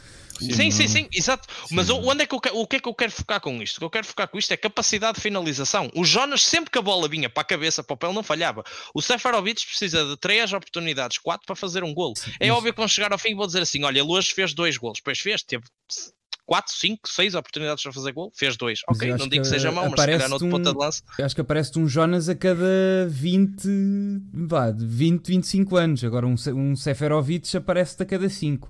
Não, acho, Sim, acho... Eu, não, eu não digo que não. Eu acho que, por exemplo, jogando com o Raul Tomás a ponta de lança na posição onde o Seferovic está, o Raul Tomás acabava o ano com 30, 32 gols, na minha opinião. E o Seferovic não tem andamento para fazer 32 gols. O Seferovic é, vai acabar eu, o ano com 20. Eu acho que o Seferovic, acho tanto o Seferovic como o RDT este ano podem, podem chegar a esses valores, porque eu acho que o Benfica vai marcar mesmo muitos gols este ano. Acho que, acho que é uma, vai ser uma acho, acho que é a época da confirmação e, e, e, acho que, que estamos, questão, estamos cá para ver que é que o A questão para mim é, é, é, também conseguir transportar isso para os jogos europeus. E que já, já falaste, o Jota já falou sobre isso hoje, hoje que é questão, no, na parte do, do Vlaco Dimos, e eu acho que também se pode transportar isso um bocado para o Seferovic, se bem que eu não acho, eu acho o Seferovic mesmo um bom jogador, não, não, não, acho que ele é bastante completo E eu, eu, eu acredito nele, acho que ele pode fazer eh, uns eu grandes também números. acho, mas é, acho que é época de confirmação. Acho que tendo duas eh, boas épocas, pode não ser tipo o melhor jogador, não é? Tipo, a nível da europeu, o Benfica Sim. sabe, tem consciência dos jogadores que, que consegue ter e mesmo os que têm os melhores também não os mantém muito tempo, porque hoje o dinheiro é uma realidade que, que não nos assiste a nós. Hum, mas uh, acho que não, não podemos descartar tão rápido o, o melhor marcador do campeonato. É certo que o, que, que, que o Tugão é como é, mas. Eh, tu vais ah, ver, não, não, mas eu concordo. Quantos... Mas eu, eu, eu vou-te dar um exemplo. Eu vou-te dar um exemplo. Por exemplo, campeonato português. Tirando o Falcão, tirando o Falcão, diz-me ponta de lança que se tenha assumido com golos marcados fora, da, fora do campeonato português, que realmente lá fora tenha feito um magnífico trabalho, seja que a equipe for. Vou-te dar exemplos. O Jackson foi o que foi. Sim. O Slimani foi o que foi. Uhum. O Mitroglou no Benfica, para mim, foi muito melhor do que o Seferovic. Uh, uma desgraça completa. Uh, quem mais? Ou seja, mais exemplos. Uh, ou seja, onde é que eu quero chegar com isto? André Silva. O André também. Silva também, também, mas o André Silva não chegou a ter os números que, por exemplo, o Mitroglou teve, Sim. o Jackson teve. O que eu quero dizer com isto é que o campeonato português é demasiado frágil. Nós, quando comparamos equipas como o Benfica com equipas, por exemplo, uh, de meio da tabela para trás, a diferença é abismal. E eu vou te dar, é por isso que tu depois olhas para o Benfica da Liga dos Campeões e comparas o campeonato português e tu vês que os resultados estão muito longe de ser os mesmos, mas é normal. O, o exemplo do Jonas, e opa, eu para mim, o Jonas, ainda não tocámos nisso isso. Foi, no, está no meu top 3 jogadores favoritos de sempre que eu vi jogar no Benfica. Foi provavelmente o jogador que mais me marcou. Uh, admito que até caíram lágrimas na despedida dele, porque opa, foi um jogador que, ah, chorei, que me marcou muito, que me marcou muito. Uh, independentemente disso, Porquê é que o Jonas na Liga dos Campeões, enquanto aos grandes, não teve a mesma eficácia que teve nos outros jogos? Porque a dificuldade é outra, não mas, é a mesma eu coisa. Acho que, eu acho que quando, quando disse que é bom jogador, ou pelo menos para mim, é, é bom jogador na tua realidade, estás a ver? Não é. Imagina, depois, se, se puseres os jogadores do Benfica lá fora, eh, eu acho que consegues dizer alguns. Mas, por exemplo, há vários jogadores que eu digo que são bons no Benfica, mas depois se os comparares com a realidade e com os melhores lá fora, acho que não diz a mesma coisa. Acho, acho que é um bocado. Vamos esperar para ver. Só, só não, um não, ponto não. também que eu esqueci-me de ver e que eu esqueci-me de falar no 4-0 é o Pizzi parte de. Quando, quando o Benfica recupera a bola, quando o Rafa arranca, uh, o, o Pizzi uh, parte uh, cerca do meio campo e à frente dele, para aí uns 20 metros à frente dele, está o, o Acunha e, e acho que é o Acunha. Um, e quando, quando o Pizzi recebe a bola, o Acunha está, está atrás dele e quem já vai fazer a marcação ao Pizzi já nem é o Acunha, é o, é o, é o, é o Vendel. É, isto revela bastante já qual era o entusiasmo dos jogadores do Sporting, em que mesmo para recuperar o Pizzi ganhou cerca de 30 metros, 20, estava 20 atrás e ainda ganhou mais uns 10 metros ao Acunha adeptos, nessa jogada. Os adeptos de Sporting estavam a referir isso. Havia lá adeptos a dizer assim, e reparem, o resultado está como está, e vejam os jogadores do Benfica a correr em relação aos de Sporting. É incrível. E eu, para mim, enquanto adepto do Benfica, prezo imenso isso, porque, ok, um jogo pode não correr muito bem, mas que aquela camisola tem que correr. Eles têm que correr. Não, não, não há outra hipótese. Eu não quero saber se os gajos já tiram 10 bolas ao poste, se tivemos muito azar. Ok, isso acontece. Pronto, tivemos azar, tudo bem. Agora, no Benfica, o jogador tem que correr, tem que se esforçar, tem que dar o máximo. Esteja a ganhar por 2, 3, 4, 5, tem que jogar sempre no limite. Ponto final. É assim que tem, tem que ser. E nenhum adepto aceita menos do que isso. Ou seja, eu muito menos. Portanto, ou seja, as coisas têm que ser assim. No Benfica é assim.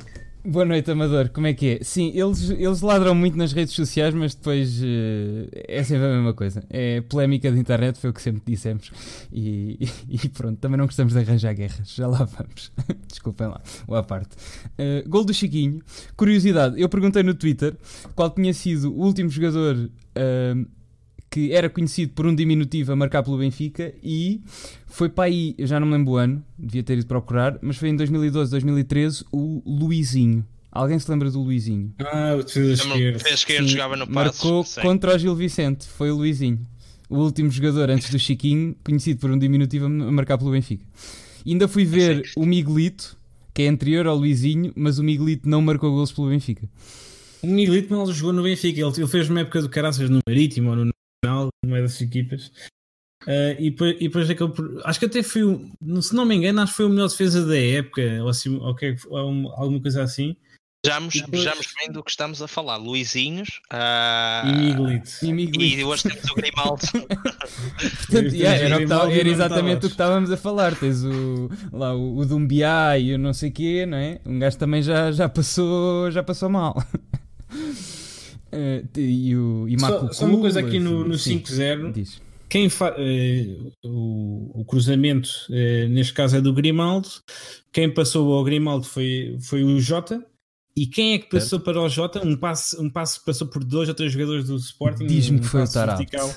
Claro que foi o Tarap. Claro o Tarap faz com cada passo, faz com cada passo incrível. É, é um, um, jogador absurdo e, e agora com a lesão do, do, do, do Gabriel acho que é um jogador que pode, pode assumir um papel mais Qual é, qual é a tua posição, já Há uns que dizem que ele não devia jogar pela atitude que teve, há outros que gostam de dar segundas oportunidades às pessoas. Qual é a tua. Depende, imagina, eh, eu pela normalidade diria que, que ele não, não. Normalidade, um jogador que faz aquilo que ele fez não merecia uma segunda oportunidade. Mas eu acho que o Tarab tem tido, pelo menos a postura que eu vejo dele, tem tido uma postura de um compromisso tão grande com o Benfica ultimamente. O homem parece um esparguete ah, agora, o homem emagreceu. Nem é, nem nem é isso, é o foco. Atenção, eu, eu gravei um vídeo no teu. O foco que ele estava no aquecimento, no meinho, era o gajo mais focado, o gajo estava a levar aquilo a sério de uma forma incrível.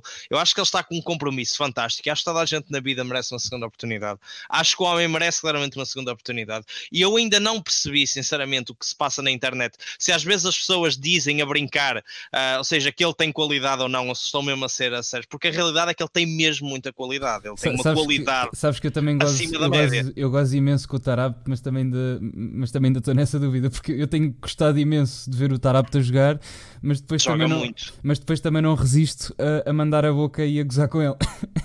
Sim, sim, exato. Mas, mas é mandar a boca, acho que é ah, pá, mas nós, que é fácil. Exato.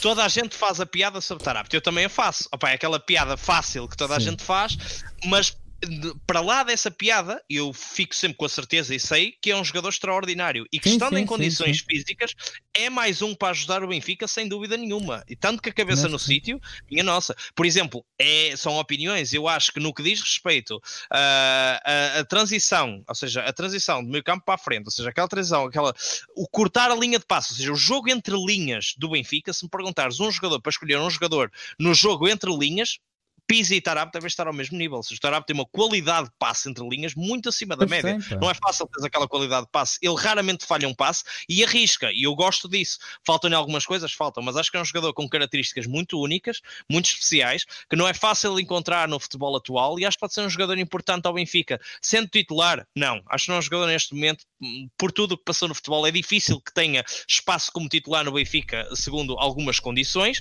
Por exemplo, esta questão do Gabriel, ou seja, uma questão de uma lesão ou outra até pode ser titular, mas é um jogador que no fim do ano pode vir a ser muito útil ao Benfica, jogar para cima se calhar 18, 20 jogos, a entrar, outros a titular, e acho que pode, um, pode ter um papel importante no Benfica. Nós, nós ano passado uh, dissemos que, aliás, acho que foi, foi até o Diogo, que foi ele que me chamou a atenção para isso, dissemos que, que na, na reta final que quando houve aquelas lesões do Gabriel e tudo mais, que, que, que o Tarab tinha entrar e que ia dar jeito ao Benfica. E, e, e, podes ir ver ao Facebook o que é que nos chamaram na altura. Portanto, mas pronto. Mas, mas, a questão é que o Tarab tem uma qualidade de passe. O jogo que ele fez contra o AC Milan é completamente é fantástico. Como o gajo com, com dois, três toques torna, consegue criar uma jogada super simples, mas uma jogada perigosa de, com uma boa oportunidade para o Benfica, porque ele tem uma, uma capacidade de fazer um, principalmente um passo vertical, os passos, os passos dele são completamente uh, desequilibram bastante qualquer jogo. E eu acho que o Benfica pode, pode aproveitar muito isso e chegar mesmo a um, a um extremo em que é o, o que nos, nós temos que nos preocupar é meter a bola no Tarapt à frente da grande área e depois ele consegue saber qual é que é o melhor sítio onde tem que passar a bola. Porque por exemplo, muito bem. Eu vou ser sincero, eu tenho visto muitas conversas e de quem deveria jogar na posição do Seferovic ou do de Tomás só jogasse um. Na minha opinião, já ouvi falar de Jota, e eu acho que o Jota era uma boa opção para aquela zona. Já ouvi falar de Chiquinho, também acho que sim, mas para mim, era o Tarap que jogava. Neste, neste plantel atual. E eu acho que mesmo assim o Benfica, uh, por exemplo, falou-se daquele alemão, que eu acho que é estratosférico para o Benfica. O Walt Schmidt. O Walt Schmidt, acho que é um jogador estratosférico para o Benfica. O Benfica acho que não tem condições neste momento para ter um jogador, ou melhor, ter condições tinha, mas acho que é difícil ter um jogador daqueles nesta fase, é um jogador extraordinário para a idade que tem. Uh, ou seja, não indo buscar outro jogador, o jogador que apresenta melhores condições para aquela posição é o Tarap, na minha opinião. Portanto, o, o Walt Schmidt não é assim tão velho, ele, tem, ele não é assim tão novo, ele tem 23 anos. Sim, mas tem, tem, tem, sim, tem uma mas é- qualidade. É, mas é bom, sim. Uh, é, novo, é novo. Pá, é, eu, eu, por acaso acho, eu, eu, eu, acho que o Benfica tem condições para ir buscá-lo e, e, eu acho que só não o vai buscar porque tem muitas opções neste momento para essa posição. Um, porque eu acho que é o Tarab, acho que é o Chiquinho, é o Jota, como tá, os três que tu falaste, e depois em último caso ainda pode lá jogar o Caio, ainda pode lá jogar o Rafa. Teria que sair muita gente para, para, para, para, para irmos buscar esse, esse rapaz. Bem, Mas deixem, eu acho que era um deixem, só, deixem só fechar o jogo e já lá vamos ao plantel e a. Ai, perdão. E a pré-época. Uh, 5-0, fechou. Lá foram Sim, o jogo acabou logo a seguir. receber as medalhas e recebemos. Isto foi o quê? Sétima supertaça? Oitava? Foi oitava. Oitava. Yeah. O Benfica tem muito poucas supertaças, comparadas, mesmo comparando com o Sporting e com, é, mesmo, com o Porto, nem, com o Porto nem, se, nem se fala. Obrigado pelo host, 27. Um, e pá, é importante, é importante que o Benfica comece a ganhar. Houve alguém que, que disse no, no Twitter, eu não me lembro quem, que é importante ver isto em perspectiva, porque é verdade que o Benfica tem muito poucas supertaças, mas também é importante eh, ver que nas últimas seis tem quatro. Portanto, quer dizer que. E, e no total tem oito. Portanto, eh, Sim. estamos mal, mas acho que o, o período de hegemonia do, do, Benfica também mostraram aí no Twitter no outro dia. Nos últimos 25 títulos, eu se não me engano, o Benfica tem 14 em Portugal. Sim, sim, sim, exatamente. Exatamente, o que é absolutamente extraordinário. E depois é por isso que eu fico chocado quando se fala no Benfica atual, ou seja, quando se mete tudo em causa, quando se mete presidente em causa, quando se mete treinador, mete-se tudo em causa no Benfica. É uma coisa extraordinária, depois do processo todo que o Benfica passou. Uh, eu, eu era miúdo, é verdade, mas eu lembro-me de como o Benfica estava, por amor de Deus. O Benfica, e depois vem aqueles argumentos de que, ah, tá bem, ok, isto é bom, mas é possível ser melhor. Claro que sim, ok, tudo bem, mas as coisas levam tempo. Eu acho que as coisas levam tempo, o processo está a ser feito, eu acho que as pessoas só devem estar extremamente felizes e contentes com aquilo que se passa. E eu sou um benfiquista feliz com o estado atual do Benfica, por amor de Deus, quer dizer, uh, e, e, da minha parte enquanto benfiquista tem que haver o um agradecimento claro às pessoas que pegaram no Benfica antes e que o levaram até ao estado em que está hoje. O Benfica hoje é um clube respeitado a nível mundial, é um clube respeitado a nível nacional, nem se fala, a nível sabes, europeu sabes a mesma isso, coisa. Sabes que isso é uma opinião polémica, não sabes?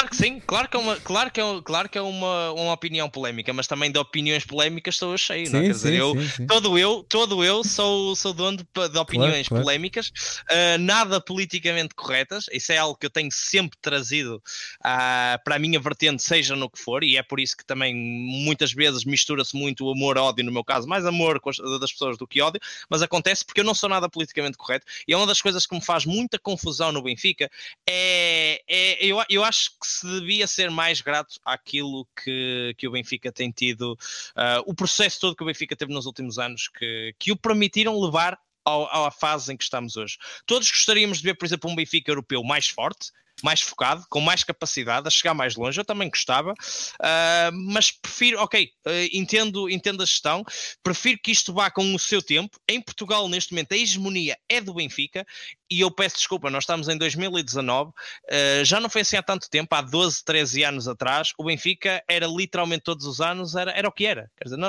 era uma desgraça. Eu fui em criança, ou seja, até aos meus, sei lá, 13, 14, 15, 16 anos, quando eu era mais novo, o Benfica perdia sempre. E era de uma forma catastrófica. Eu, não eu tinha quando, sequer. Eu, quando e, vi e pela não... primeira vez o Benfica campeão, tinha 13 anos. Tu devias ter para aí 11, não é? Ou 12, em 2004, 2005.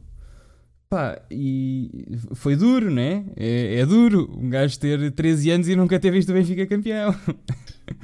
Verdade, mas é verdade, mas, mas, mas isto é o Benfica Uh, não é que me contaram, isto é o Benfica que sempre existiu, o Benfica que ganha, o Benfica que tem que chegar a uma supertaça e tem que ganhar com a sua normalidade, o Benfica que goleia o Sporting e que os adeptos acham que isso é normal, ok, tudo bem, sigam o jogo contra o Passos de Ferreira, o Benfica que acaba uma temporada a ser campeão e, se, e que no próximo ano é favorito a vencer outra vez, isto é o Benfica. O que é que falta na identidade do Benfica que se calhar os antepassados, ou seja, a gente mais, mais antiga conheceu que eu não conheço? O Benfica europeu, o Benfica que a finais da Taça dos Campeões Europeus, o Benfica que impunha respeito em qualquer estádio que passasse, o Benfica que foi jogar a Londres ao estádio do Arsenal e que chegou lá, limpou o Arsenal, eu digo desde já, para quem não sabe, sou um grande fã do Arsenal também, uh, ou seja, que chegou lá uh, a Highbury e limpou o Arsenal, falta esse Benfica hoje em dia, é só isso que falta, porque o Benfica de respeito nacional já existe, está cá, está cá o Benfica. Nacional, nacional e internacional, ganhamos a International Champions Cup, não é? Mas, oh, Jota, diz-me só então,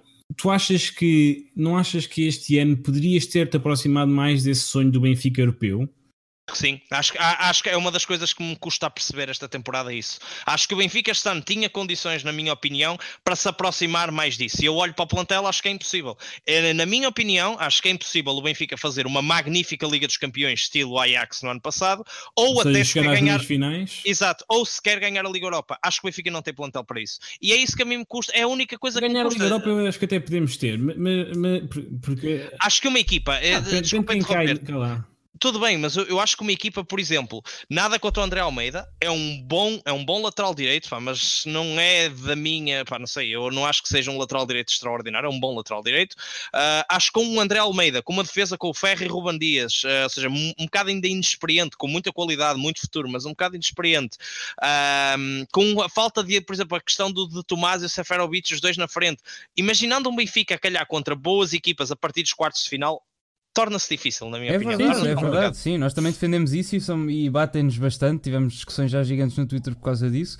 Que, mas também defendemos isso, é exatamente. É, o André Almeida para o campeonato eu, eu, serve, tu para, tu para fora precisas de outro, nem que seja para rodar. Eu, eu, eu, acho, eu acho é que. Mas faltam para aí três posições ao Benfica para atingir esse sonho. Mas, eh, fazendo coisa... uma, fazendo é uma análise financeira ao Benfica, o Benfica neste momento tem uma, a quantidade de dívida que deve ter. Mais 50 milhões, menos 50 milhões. É, mais ou menos aquele valor dívida que Benfica, dívida, quando eu estou a falar de dívida, é dívida que, que tem encargos financeiros. Porque o Benfica tem, por exemplo, cerca de 100 milhões em dívida, eh, no, no seu passivo que, que, que, não vai ter que pagar porque é o passivo o da, da nós, da, da, da, nós, do adiantamento da nós. Tens também uma quantidade, uns 50 ou 60 milhões de dívidas a fornecedores, só que depois também tens clientes a dever, a dever entre 80 e 90 milhões. Ou seja, o Benfica neste momento tem um, um o passivo que tem cargos financeiros, o Benfica tem um, tem um, um número sólido. Pode baixar mais um bocadinho, mas nada muito significativo.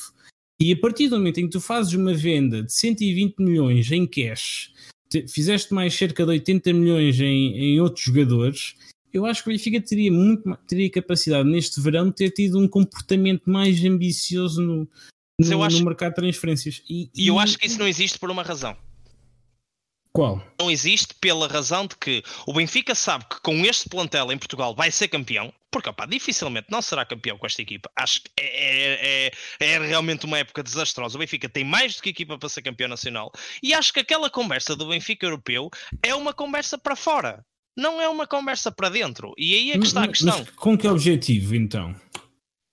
Assim? A conversa para fora? Acho que é um bocado criar aquela, aquela ilusão e aquela ideia de que é possível nós um dia vamos lá chegar e pode ser que um dia o Benfica realmente aposte nisso, mas acho que não é coincidente com aquilo que está a acontecer neste momento. Eu acho que a aposta do Benfica é claramente nacional. O Benfica olha para o plantel e diz assim: ok, esta equipa é mais do que suficiente para ser campeã em Portugal e é por isso que ainda foram buscar o de Tomás, isto e aquilo, para ainda confirmar mais essa qualidade. Agora, no que diz respeito ao nível internacional, acho que o Benfica pensa assim: ok, nós vamos fazer uma boa campanha, se der, deu. Se não der, não deu. Ganhamos em Portugal e é mais do que suficiente. Também, acho que é essa também, a questão. Eu também acho isso, eu tenho pena, Sim, mas. Eu, eu, acho, eu acho é que tu tens neste momento capacidade para, para fazer mais do que, do que fizeste e, e, não, e, pronto, Concordo, e isso, isso custa-me. Isso custa. Um Exato, a mim também me custa. E agora, independentemente disso tudo, como eu já disse, eu apoio a, mil por cento a direção do Benfica. Uh, opa, estou completamente agradecido uh, e grato àquilo que a atual direção do Benfica, com mais alterações ou menos alterações, desde o tempo em que, em que pegaram no Benfica, conseguiram reconstruir o Benfica da forma que hoje está. É óbvio que nem tudo é bom. Acho que o Benfica, às vezes, uh, infelizmente, seguiu muito aquele caminho do, do, do, negócio, ou seja, do, do Benfica para quase às vezes parece um clube, como é que eu ia te explicar? Uh, empresa parece que somos todos uma empresa, parece que às vezes somos demasiado todos tratados como, como clientes e não como adeptos. Eu também não gosto disso, mas percebo que são os tempos modernos, são as reformulações que acontecem, infelizmente, e apesar de eu não gostar disso, acho que o Benfica está bem entregue, acho que tem uma direção com qualidade e confio plenamente naquilo que eles fazem. Se eu, eu tenho gostava, exatamente a mesma opinião. Eu tenho exatamente a se, mesma se opinião. Eu, se eu gostava que este ano o Benfica investisse mais e apostasse numa equipa europeia, porque aquilo que ao bocado disseram aqui, disseram a realidade, o Benfica bastava duas, três posições, gastar 40 ou 50 milhões em sim, duas, sim. três posições chave e o Benfica podia, com alguma sorte no sorteio, fazer um brilharete. Esta equipa não permite fazer brilharetes. É a realidade, mas permite em Portugal limpar tudo. E eu acho que é um bocado essa a questão do Benfica neste momento atual. Pá, se tiver um sorteio a Porto, consegue, não é? Sim, mas tu nunca tens um sorteio a Porto. Mas, exato, é nós nunca temos esse tipo de sorteios. Nós, nós sabemos que se calhamos no pote 3, vamos calhar, por exemplo, com o Liverpool, com o Real Madrid e com a última equipa, se lá estiver, por exemplo, uh, vamos calhar sempre assim. Portanto, portanto é escusado estar a pensar nisso. E também, sinceramente. Sabes que, uh... sabes que eu, como tu, também sou um fã do Arsenal e estou há imenso tempo. Uh, a, a rezar para que calhe o Benfica, um bocado contra, mas gostava de ir a este dois sítios. não calha certeza. Gostava, pois, este sim, sim. não calha. Pois mas é gostava pena, que é pena. Eu também. calhava o Arsenal porque adorava ir ao Emirates pá, e adorava que calhasse o City para, para o Bernardo voltar à luz. Era, era os dois eh, as duas agora é o Bernardo, sempre... agora é o Bernardo, aliás, o Benfica europeu está a aparecer. É o Bernardo pois é, é o Bernardo e o Cancelo. Voltavam sim, sim, é isso. É isso porque depois também falta um bocado isso. É óbvio que vão dizer, é tal coisa. O, no ano passado, o Ajax rejeitou ofertas no valor de 70 milhões pelo, pelo Delete. Uh, pelo Central, que agora está nas Juventus, 70 milhões, eles recusaram essas ofertas. Aí faço uma questão: uh, há um ano atrás, se fizessem 70 milhões pelo Ruban Dias, o Benfica rejeitava? Claro que não não rejeitava, não recusava. E é esse tipo de, às vezes, de riscos que te permite estar noutro tipo de decisões. Agora, mais uma uhum. vez, eu digo e repito, eu respeito completamente a direção do Benfica, uh, defendo porque acho que fez um trabalho incrível. Agora, nem tudo é perfeito, mas muito longe de tudo ser mau. Acho que o trabalho tem sido muito bom. Quem lá está sabe o que está a fazer. Uh, opa, e eu acredito em que não, há poucas coisas que me dê mais felicidade do que, por exemplo, no outro dia o jogo acabar e eu vim de autocarro do Algarve para o Porto, quase 10 horas de viagem.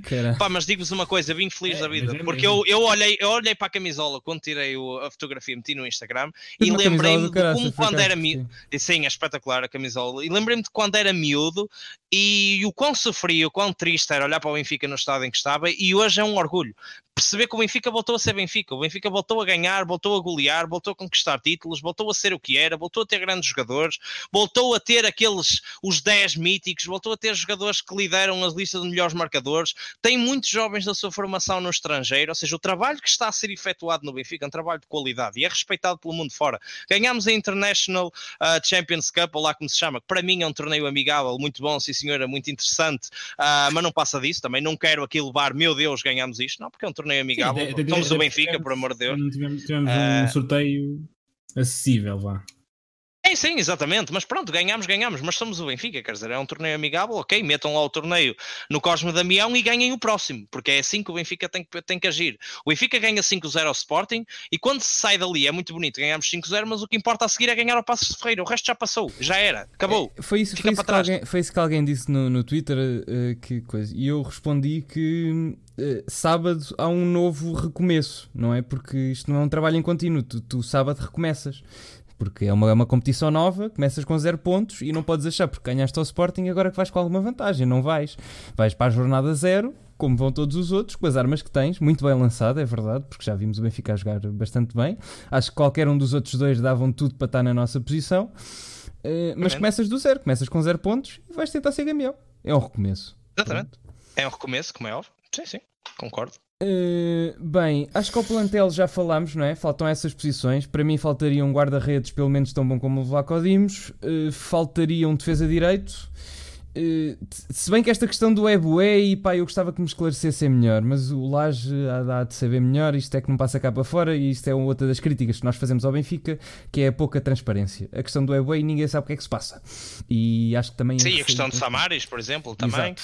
E dos uh, Sim. Pá, Mas é uma, uma questão engraçada. Eu sempre adorei o Zivkovic. Quando veio para o Benfica, disse: atenção, que este gajo é um craque incrível, vai ser extraordinário. Mas eu percebo, há muitos adeptos do Benfica que não percebem porque é que o Zivkovic não joga. E eu gostaria que me dessem argumentos para o Zivkovic jogar, porque sempre que o Zivkovic joga, uh, faz uma coisa que é muito engraçada: que é eu sempre a ver o Zivkovic jogar. Se não for no estádio, eu sinto que estou a ver uma repetição dos fins de semana passados, porque ele faz a mesma coisa. Ele chega à frente do jogador, vira para a esquerda e cruza a bola. Opa, eu não quero estar aqui com coisas, mas eu acho que isso não é suficiente para se jogar no Benfica. Acho que é preciso mais do que pura e simplesmente pegar na bola, olhar para a esquerda e cruzar para a área. Acho que lhe falta mais ao jogo dele. Ou metem numa zona central onde se calhar ele pode render mais, porque a extremo direito ou encostado à esquerda não dá. E acho que para aquilo que ele tem apresentado no Benfica, acho que é pouco e é normal, na minha opinião, que não jogue no Benfica. Só, só houve aquela época em que jogou no, na parte final da sim, média. Com a vitória, sim.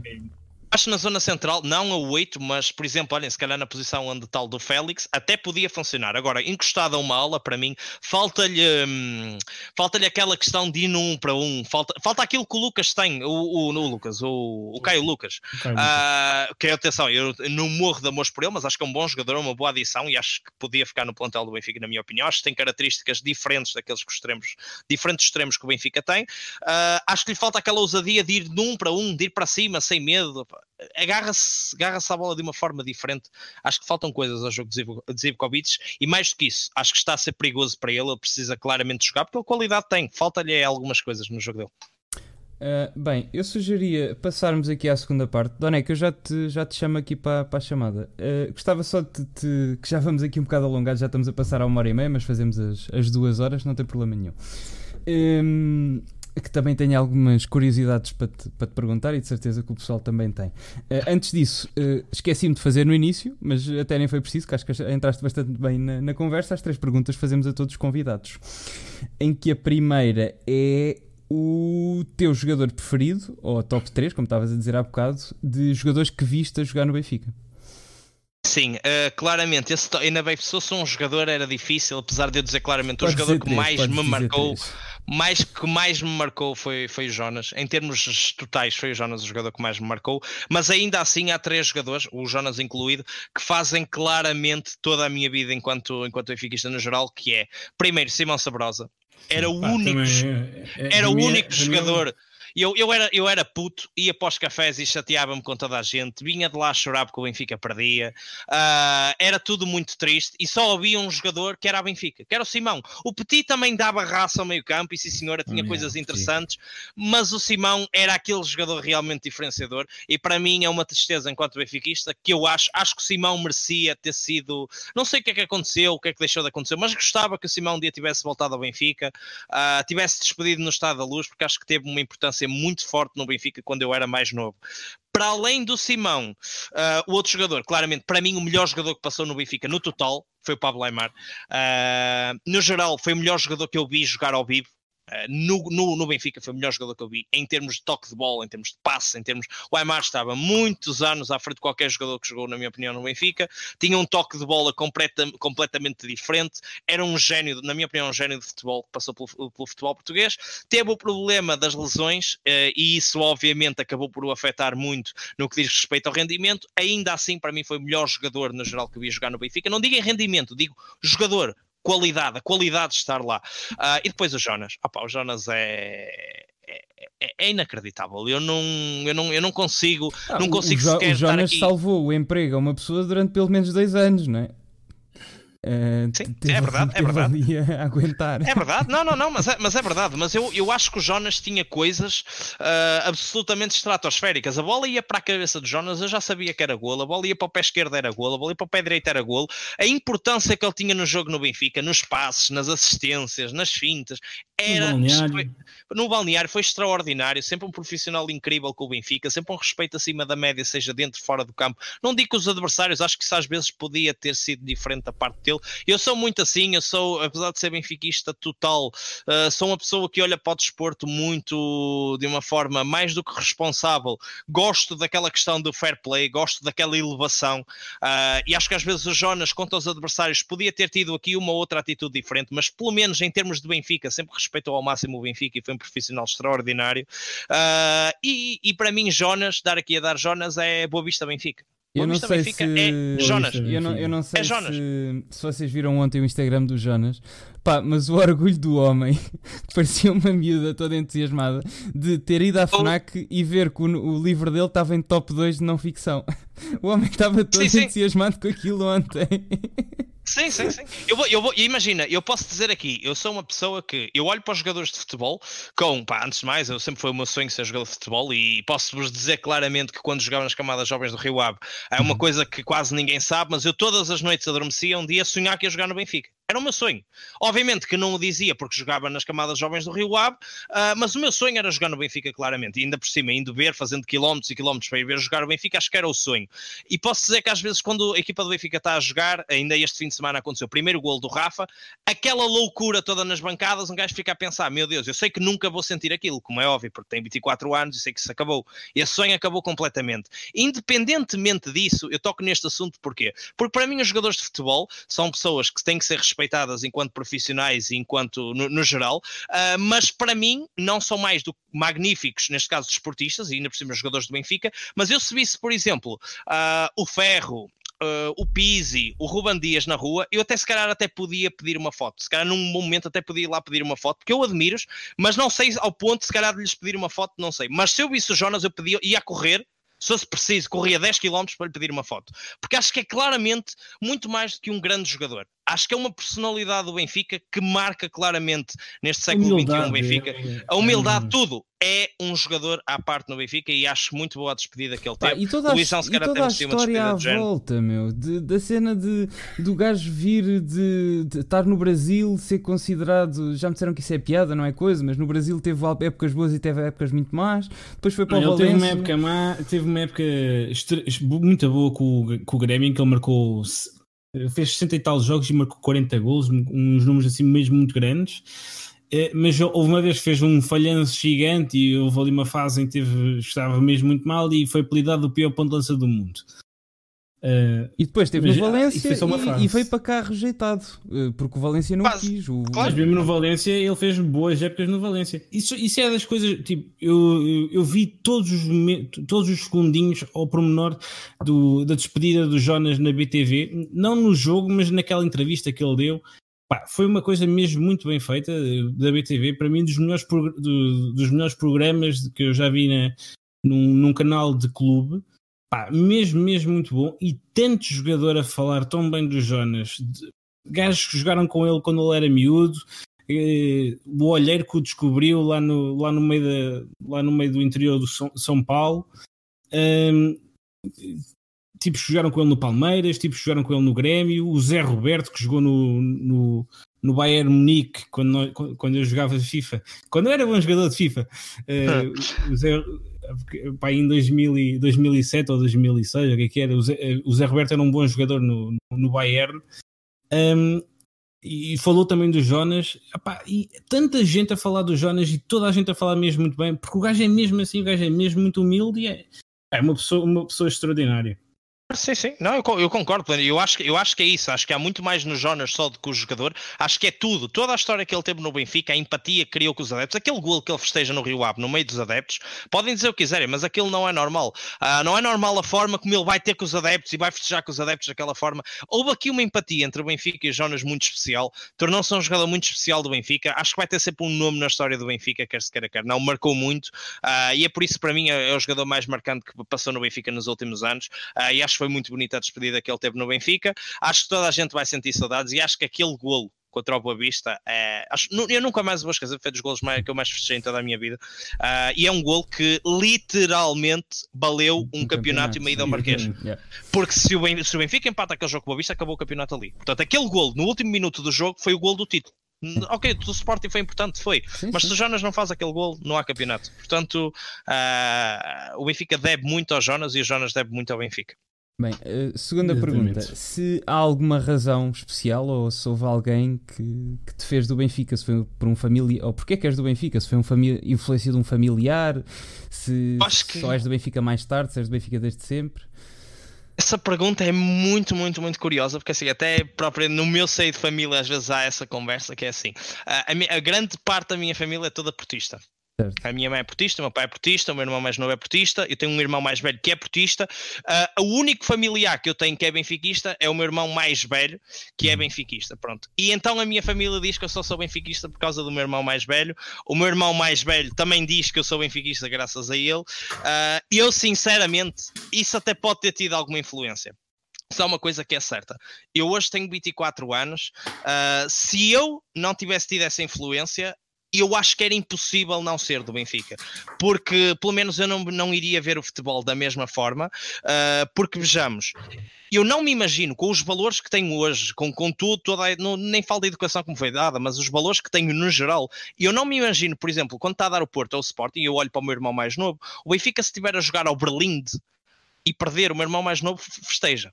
Ou seja, uh, porque o Benfica tem que perder sempre, seja o Berlim, corta-mato, uh, tira ao pombo, uh, atletismo, carrinhos de choque, nas campismo, o Benfica tem campismo, o, o Benfica tem que perder sempre. Ou seja, e isso é uma realidade que acontece com ele e com 98% do pessoal que é do Porto e que é do Sporting.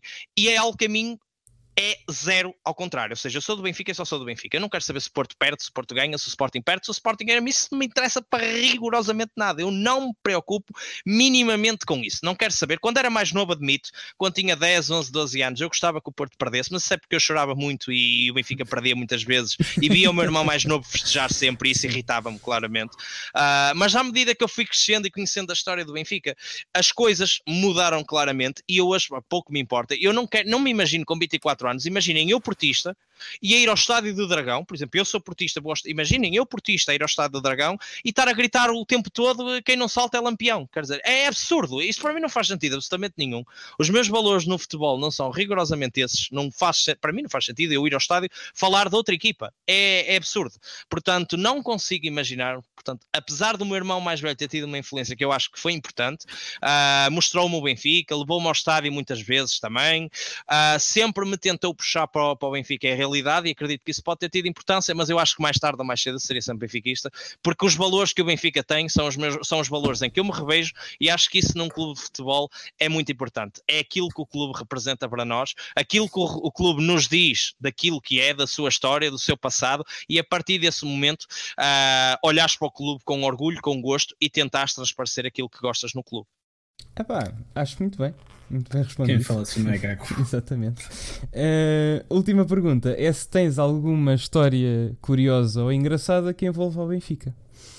Sim, curiosa e engraçada. Eu tenho uma história que se pode considerar. É assim, eu tenho muitas histórias com o Benfica, uh, daquelas que, que, que, me aconteceu quando eu era miúdo, porque eu ia muitas vezes para o café ver o jogo e eu, há uma diferença gritante de quando eu era mais novo para agora, que é o meu controle emocional. Eu acho que o meu controle emocional neste momento, até por causa do FIFA, de 0 a 100 deve ser 99. Ou seja, as pessoas podem dizer o que quiserem, eu a mim não me importa minimamente, eu consigo estar super calmo, super tranquilo, às vezes até me rio do que as pessoas dizem, portanto, tudo bem bem. Na altura era exatamente o contrário, eu explodia muito facilmente e não havia vez nenhuma que eu fosse a um café ver um jogo que eu não me chateasse. Era impressionante, eu chateava-me sempre e depois já se sabe como é, ainda estão aqui quem vive no Norte sabem que é a realidade, os adeptos do Porto têm sempre uma história diferente sobre o Benfica, coisas que não acontecem. Por exemplo, eu, eu quando jogava no Sousense, eu vi uma pessoa que era sócia do Porto a dizer que ele no Porto pagava uh, de cotas 12 euros, ou lá o que era por mês, e que no Benfica era gratuito e inclusive pagavam a alguns adeptos para serem sócios, coisa que era, eu sei que aquilo era completamente mentira, não tinha nexo nenhum e, como é óbvio, passava-me. Era um miúdo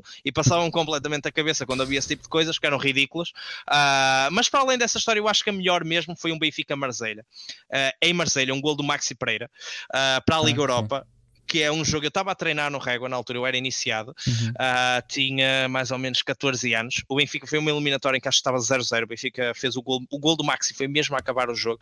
E então o gajo lá do Régua tinha a rádio ligada aos berros lá no, na bancada e nós estávamos a fazer o nosso jogo uns contra os outros e eu estava sempre a ouvir a rádio, sempre, sempre, sempre a ouvir. Eu estava completamente desconcentrado do treino. Quando o recuador diz gol do Benfica, Maxi caiu, pus-me a festejar lá e fiz o treinador: Olha, rua, podes ir, acabou. Pronto, ou seja, acabou a bancada nada, acabou, fui tomar banho mais cedo. também acontecia nos meus treinos.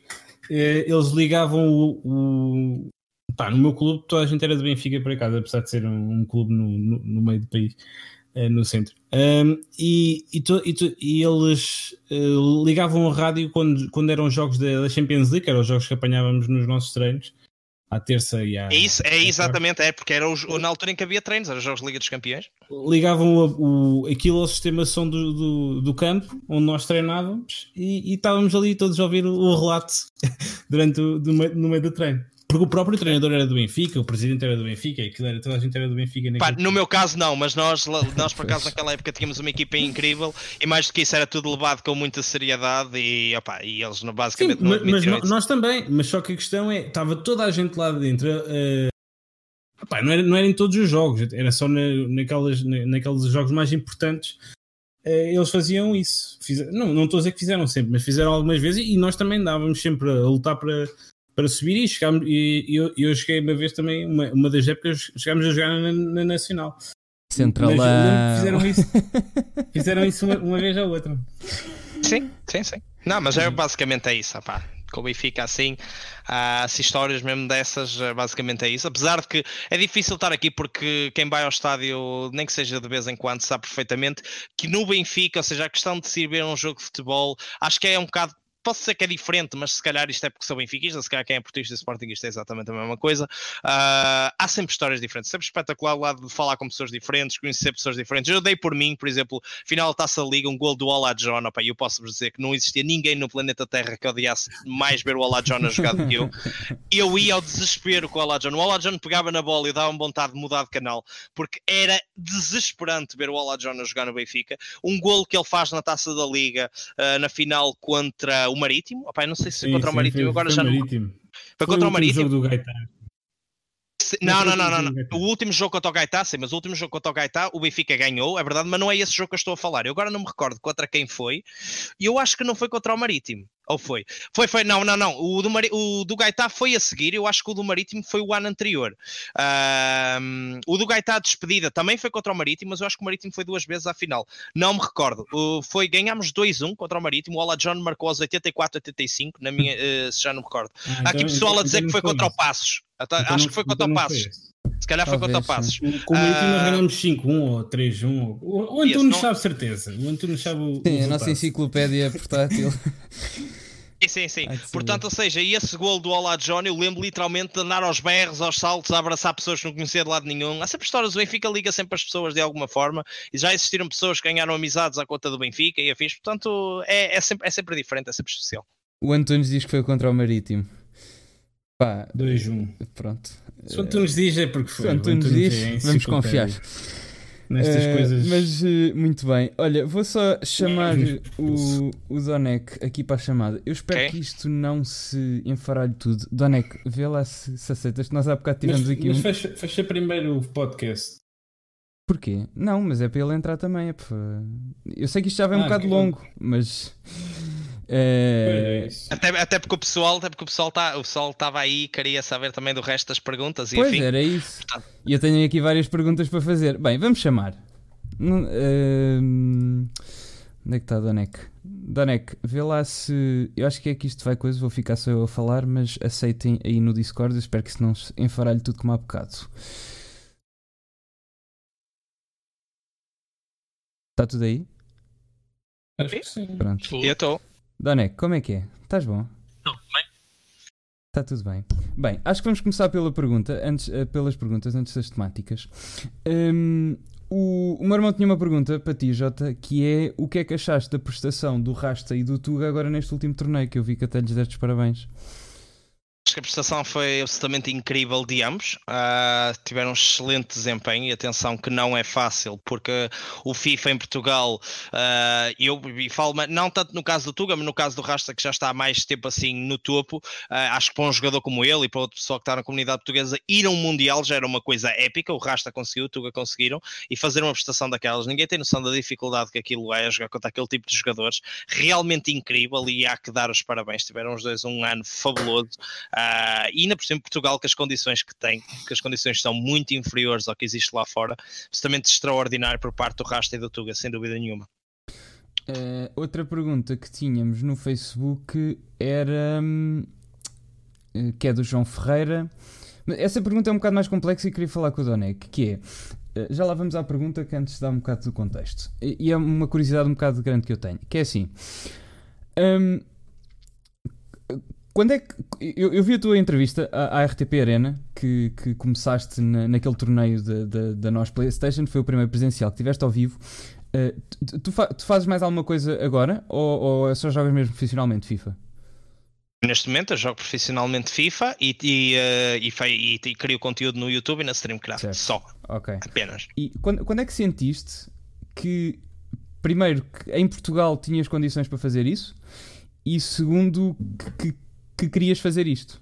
Era uma curiosidade por acaso que eu tenho. Por exemplo, um, uh, prim... só, só okay. dizer, uh, porque, por exemplo, uma coisa que perguntam várias vezes aos comediantes é como é que uma pessoa chega a comediante, percebes? Porque não há um caminho linear. Tipo, não é tu ires à universidade de estudares para ser eh, médico e, e depois és médico. É, okay. são, são tipo, são profissões Isto... e coisas que fazes profissionalmente que não, não é bem linear e como é que uma pessoa lá chega. Acho que várias Isto... pessoas têm curiosidade disso isto não foi minimamente linear. Eu não tinha 13, 14 anos e queria ser jogador de FIFA. A questão foi: uh, eu sempre quis ser jogador de futebol, jogava nas camadas jovens do Rio Ave. Diga-se de passagem que eu na altura achava mesmo que tinha condições para ser jogador de futebol. Ainda acho que na altura tinha condições, sinceramente. Uh, tinha um grave problema que é eu não defendia, mas com bola era realmente incrível e era. Quem na altura me via jogar sabia disso, que eu com bola era realmente diferente da maior parte.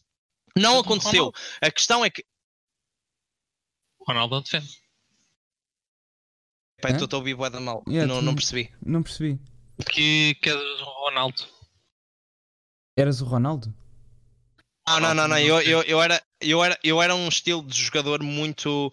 Uh, se calhar, olha, parecido com o Félix se calhar parecido com o Félix, jogava a média ofensivo, uh, jogava atrás do avançado, tinha muito golo, num para um era muito forte, tinha uma qualidade de passe muito acima da média. O meu problema mesmo era defender, eu não defendia. Pá. Eu, eu via o pessoal com a bola, defendia com os olhos completamente, porque eu só atacava. Isso, obviamente, no futebol moderno as coisas não resultam. Também tive muita azar com muita coisa, e quando eu fui a ver, o futebol estava a começar a desaparecer. 16, 17 anos, comecei a jogar em equipas mais fracas que o Rio Ave, comecei a ver alguns comportamentos dos meus colegas e comecei a perceber que as coisas estavam a ficar difíceis para mim, e na altura uh, eu já andava a ganhar algum dinheiro com o FIFA em sites, porque nos sites é possível, por exemplo, há sites na internet onde vocês podem apostar contra outros jogadores e ganhar dinheiro com isso. E eu já estava a ganhar uh, algum dinheiro com isso, até que chegou uma altura onde eu pensei, não, de facto, quer dizer, se eu consigo ganhar este dinheiro, se eu consigo jogar assim contra jogadores, até que vão a alguns torneios e afins, por que não pensar nisto de uma forma mais séria? Até que comecei a chegar aos 19, 20, 21 anos e aí eu pensei em desistir, porque é assim, eu comecei a passar desses torneios para os torneios presenciais em Portugal uh, e por alguma razão eu não conseguia ganhar, nem sequer conseguia fazer, e não tem nada a ver com qualidade, porque eu, na altura eu conseguia jogar melhor até com o adversário, mas as coisas não, não corriam. Eu acho que tinha a ver com a questão psicológica, falhava em algumas coisas psicologicamente, uh, não estava tão forte no que diz respeito a nível mental no geral, uh, e obviamente eu falhava nesses momentos. E houve uma altura onde eu pensei em desistir, porque esses sites e afins começaram a dar menos dinheiro, e eu acho que as pessoas muitas vezes têm uma ideia errada do que é os esportes e o FIFA em Portugal, porque muito poucos são os jogadores em Portugal que, que vivem só de jogar FIFA. Ou seja, eu consigo viver do FIFA porque tenho o FIFA e tenho também o YouTube a Streamcraft e os, todos os patrocinadores e marcas atrás, porque eu tenho muitas marcas, muitos patrocinadores e afins e consigo fazê-lo. Viver só, só, só do FIFA não é fácil. Se calhar em Portugal, o Rasta, o Tuga conseguem fazer isso e mesmo assim tem alguns patrocinadores e afins por trás. Não é fácil fazer isso. Só do FIFA não é fácil viver. Então, isso é uma coisa, como tu dizes, não é linear. Eu não planeei nada. Aos poucos foi acontecendo, foi aparecendo, criei o canal no YouTube, começaram a aparecer parcerias, começaram a aparecer marcas uh, e comecei a perceber que isto era sustentável até ao ponto em que estou hoje, que é muito mais do que sustentável. Uh, é um prazer enorme, divirto-me imenso. Sou jogador profissional de FIFA e posso dizer que, que financeiramente estou, estou estável, está de uma forma interessante para mim, o que me permite claramente abordar isto de uma forma profissional em termos de FIFA, como é óbvio. Muito bem. Um... Como é que é a vida de um profissional de FIFA? Como é, isso também tem curiosidade de, do, dos, porque, porque isso há, há de ser uma modalidade como todas é, as outras. Há, ter, tens que ter uma, uma, uma, rotina mais ou menos rígida, não é? Não é hoje não me apetece treinar, não treino. Uh, depende, imagina, isso depende muito de jogador para jogador. Eu vou-te dar um exemplo. O, o Rasta Arthur faz 25, 30 jogos por dia. Ok. Ah, o Tuga 810 não. Ah, por exemplo, o Tuga, ele inclusive durante o ano teve a questão do, do serviço, não é serviço militar ou força militar, ou eu não sei muito bem do que é, aérea. o que é que é o certo, mas a força aérea que não lhe permitiu a ele ah, treinar assim tanto quanto isso durante o ano. Mas está lá, por exemplo, o Nicolas, que na minha opinião é o melhor jogador do mundo PlayStation 4, é um jogador que este ano acabou o ano com 950 jogos feitos em Ultimate Team. 950, isso é pouquíssimo. Porque eu tenho 2200, o Ok. Rasta deve ter pai 4000, ou seja, eh, e acabou. O que é que eu quero dizer com isto? Isto tudo depende de jogador para jogador. Há aquele jogador que precisa obrigatoriamente de jogar horas e horas e horas e horas durante o dia para conseguir chegar ao fim e ter os seus movimentos completamente ajustados, e há jogadores, por exemplo, que é o meu caso, onde, eh, como os meus movimentos são ah, diferentes daquilo que é o FIFA normal, porque eu tenho um jogo muito pouco mecânico, eu prefiro mil vezes chegar ao fim de semana ou chegar a um torneio com as minhas ideias completamente novas e sem aquelas horas e horas e horas de jogo. Porque se eu meto demasiadas horas no jogo, eu sinto que o meu jogo vai ficar demasiado. ah, como é que eu ia te explicar? Ah, demasiado preso. Eu vou-me cansar dos meus próprios movimentos porque estou sempre a repetir a mesma coisa e as coisas não vão sair bem. Eu prefiro, se eu te responder a ti. Olha, de setembro, agora vai ser o novo FIFA 20, de setembro a janeiro, jogo 3 horitas por dia, 3, 4 horas por dia, uh, de janeiro até abril, duas horitas, uma hora e meia por dia, de abril até agora, se calhar, meia hora por dia. E como, é, e como é que é a nova adaptação? Sempre que sai uma nova versão do FIFA, tens um período de adaptação? É, consegues fazer os mesmos movimentos? Ou- Houve algum que fosse escandalosamente diferente, tivesses que mudar alguma coisa no jogo? Ah, imagina, eh, todos, todos, os, todos os, eh, os anos de, de FIFA, sempre que sai uma edição nova, é um teste de fogo. Eu vou dar o exemplo, por exemplo, o Tuga 810 é o primeiro ano que joga a este nível. Ah, e porquê? Porque é um FIFA claramente onde ele conseguiu retirar e exponenciar o máximo das qualidades dele neste FIFA. Seja, mas nos FIFAs anteriores ele não tinha conseguido fazer isso. E no FIFA 20 vamos ver como é que corre. Espero bem sinceramente que lhe corra muito bem, porque a realidade é que Portugal, em termos competitivos, precisa de um Tuga 810 ao máximo nível. Aí estou confiante que ele o vai conseguir fazer, mas tanto ele como todos os jogadores, sempre que sai um FIFA novo, nós sabemos que está ali uma realidade diferente. Ah, o jogo é parecido, é uma atualização. Ok, parecido não é igual. Opa, vale o que vale. Eu, eu já ouvi dizer que, como há bocado estávamos a falar, que o, que, que o Rinaldo era parecido com o Matites. Mas esse parecido é um bocado engraçado, segundo quem o diz, não é? Ou seja, isto do parecido tem muito que se lhe diga. Não é a mesma coisa.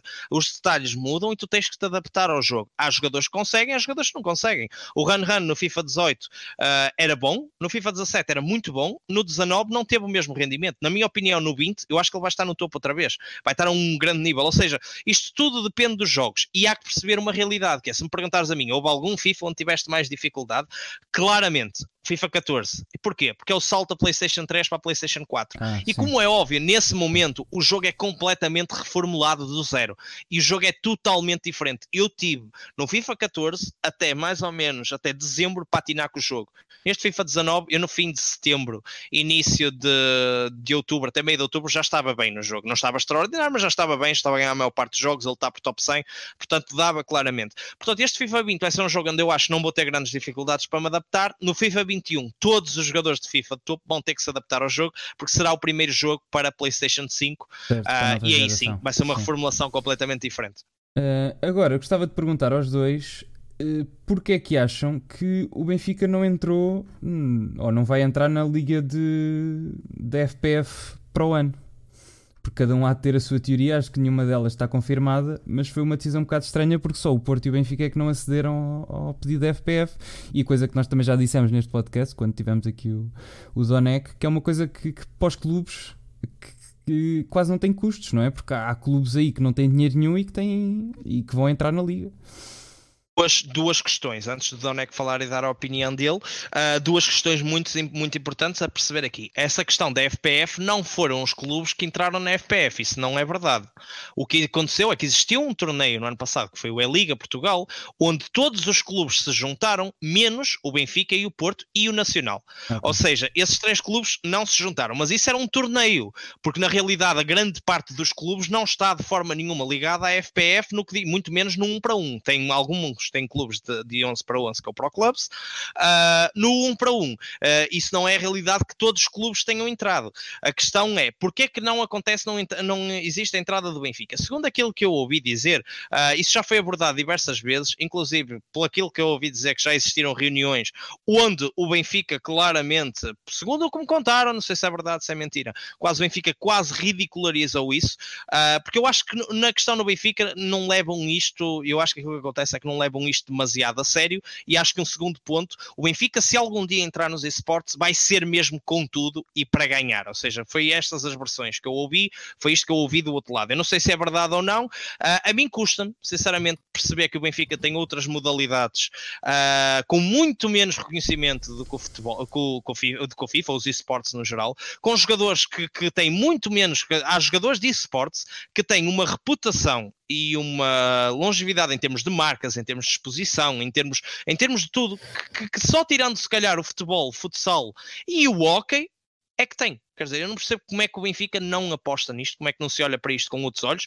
Primeiro, porque o investimento não teria que ser gigantesco, como tu dizes, teria que existir algum investimento, sim, é verdade. Se tu queres ter os melhores jogadores, tens que ter capacidade para os convencer. Não é só o nome Benfica que chega, como é óbvio, é preciso mais, mas não é um grande investimento, não é um investimento mas dado, gigantesco. Mas dado o orçamento das modalidades do Benfica, ia ser um bocado residual, não é? Porque há mesmo, há, há mesmo modalidades que, que têm orçamentos que, não sei, quais são os custos fixos? É, é, é ordenados dos jogadores e, e custos fixos de, de, equipamento só, não é?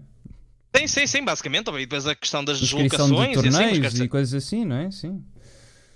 Sim, sim, mas a minha questão é: será que um Benfica, um Benfica entrando neste mundo não arranjaria patrocinadores e afins de forma a tornar tudo isto viável? Questão: o, a, a, marca J Oliveira 10, que está associada aos Kik, eu sou jogador dos Kik, só a marca J Oliveira 10 sem Kik já tornava viável que eu fizesse isto. Também acho que sim. Tem que fazer tu, de forma viável. É, é, é, pá, eu, eu, não, atenção, não tô, eu não estou a falar de Skik nem do J Oliveira. Eu estou só a dizer, eu neste momento, com as marcas que tenho, e não tenho, quer dizer, eh, eu vou dizer 0,0001 do que é o Benfica, eu conseguia, se eu quisesse, de forma, uh, de forma a tornar isto individual e, e, e conseguia fazê-lo. O Benfica não consegue arranjar patrocinadores para tornar isto de forma viável. Pá, acho, acho inacreditável, acho impensável. Uh, e mais, e quando dizem, e quando dizem, uh, ah, o Benfica quer entrar com tudo para ganhar mas eh, não existem jogadores para isso em Portugal. No FIFA o que não faltam é jogadores para o Benfica para, para, para o Benfica ganhar. Altura, Nem vou estar a falar do meu nome. Quando o Benfica não entrou, que tu acho, acho que foste. Eu, eu, acho que tu puseste, não é? Que puseste um, tri, um, um tweet um bocado triste a dizer que gostavas de, de representar, mas que como o Benfica não não, não, é, não, não, é uma questão, não é uma questão de gostar de representar. É óbvio que seria um sonho. Uh, teria uma decisão para fazer, obviamente, porque eu tenho um canal que, que quer se queira, quer não, é, é grande parte do meu sustento e afins. Eu tenho uhum. muita gente de outros clubes.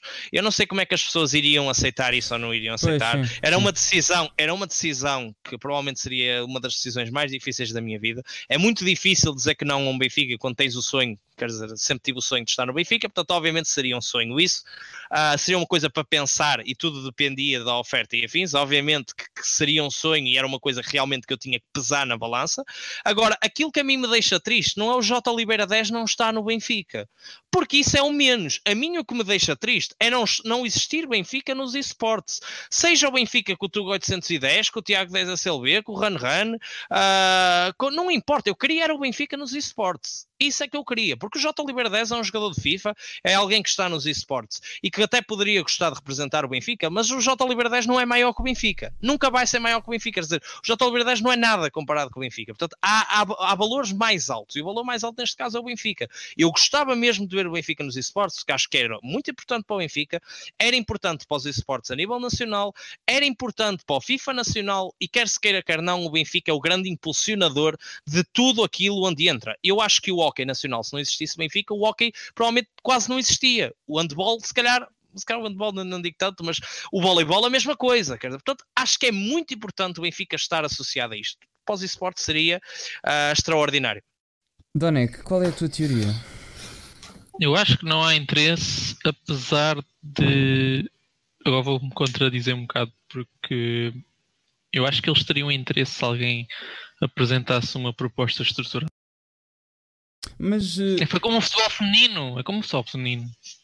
Nós não tivemos futebol feminino durante Lá anos e está, anos. mas tu aí estás a correr, correste atrás do prejuízo, porque eu acho que tu no futebol feminino, quando entraste, tiveste que, Mas que tu, puxar o muito mais Benfica pela pode correr atrás do prejuízo, nem que seja daqui a 10 anos nos esportes. Dinheiro, neste momento, acho que não é uma coisa que falta ao Benfica. Certo? E só entras daqui a 10 anos numa coisa que está que tá Ah, a crescer eles- uma porcentagem ridícula, uma indústria que está a crescer uma porcentagem ridícula. se eles me contratassem hoje para, para tratar dos esportes em- no Benfica, começávamos já.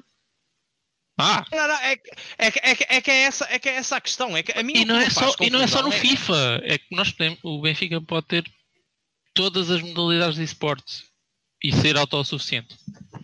Todas não, mas Todas, CS, todas. LOL, Mas, FIFA, é, é, whatever. Quase tudo. E atenção, isto é mais do que ser sustentável, não é uma questão de, ser ou não ser sustentável, é olhar para os números, meu Deus.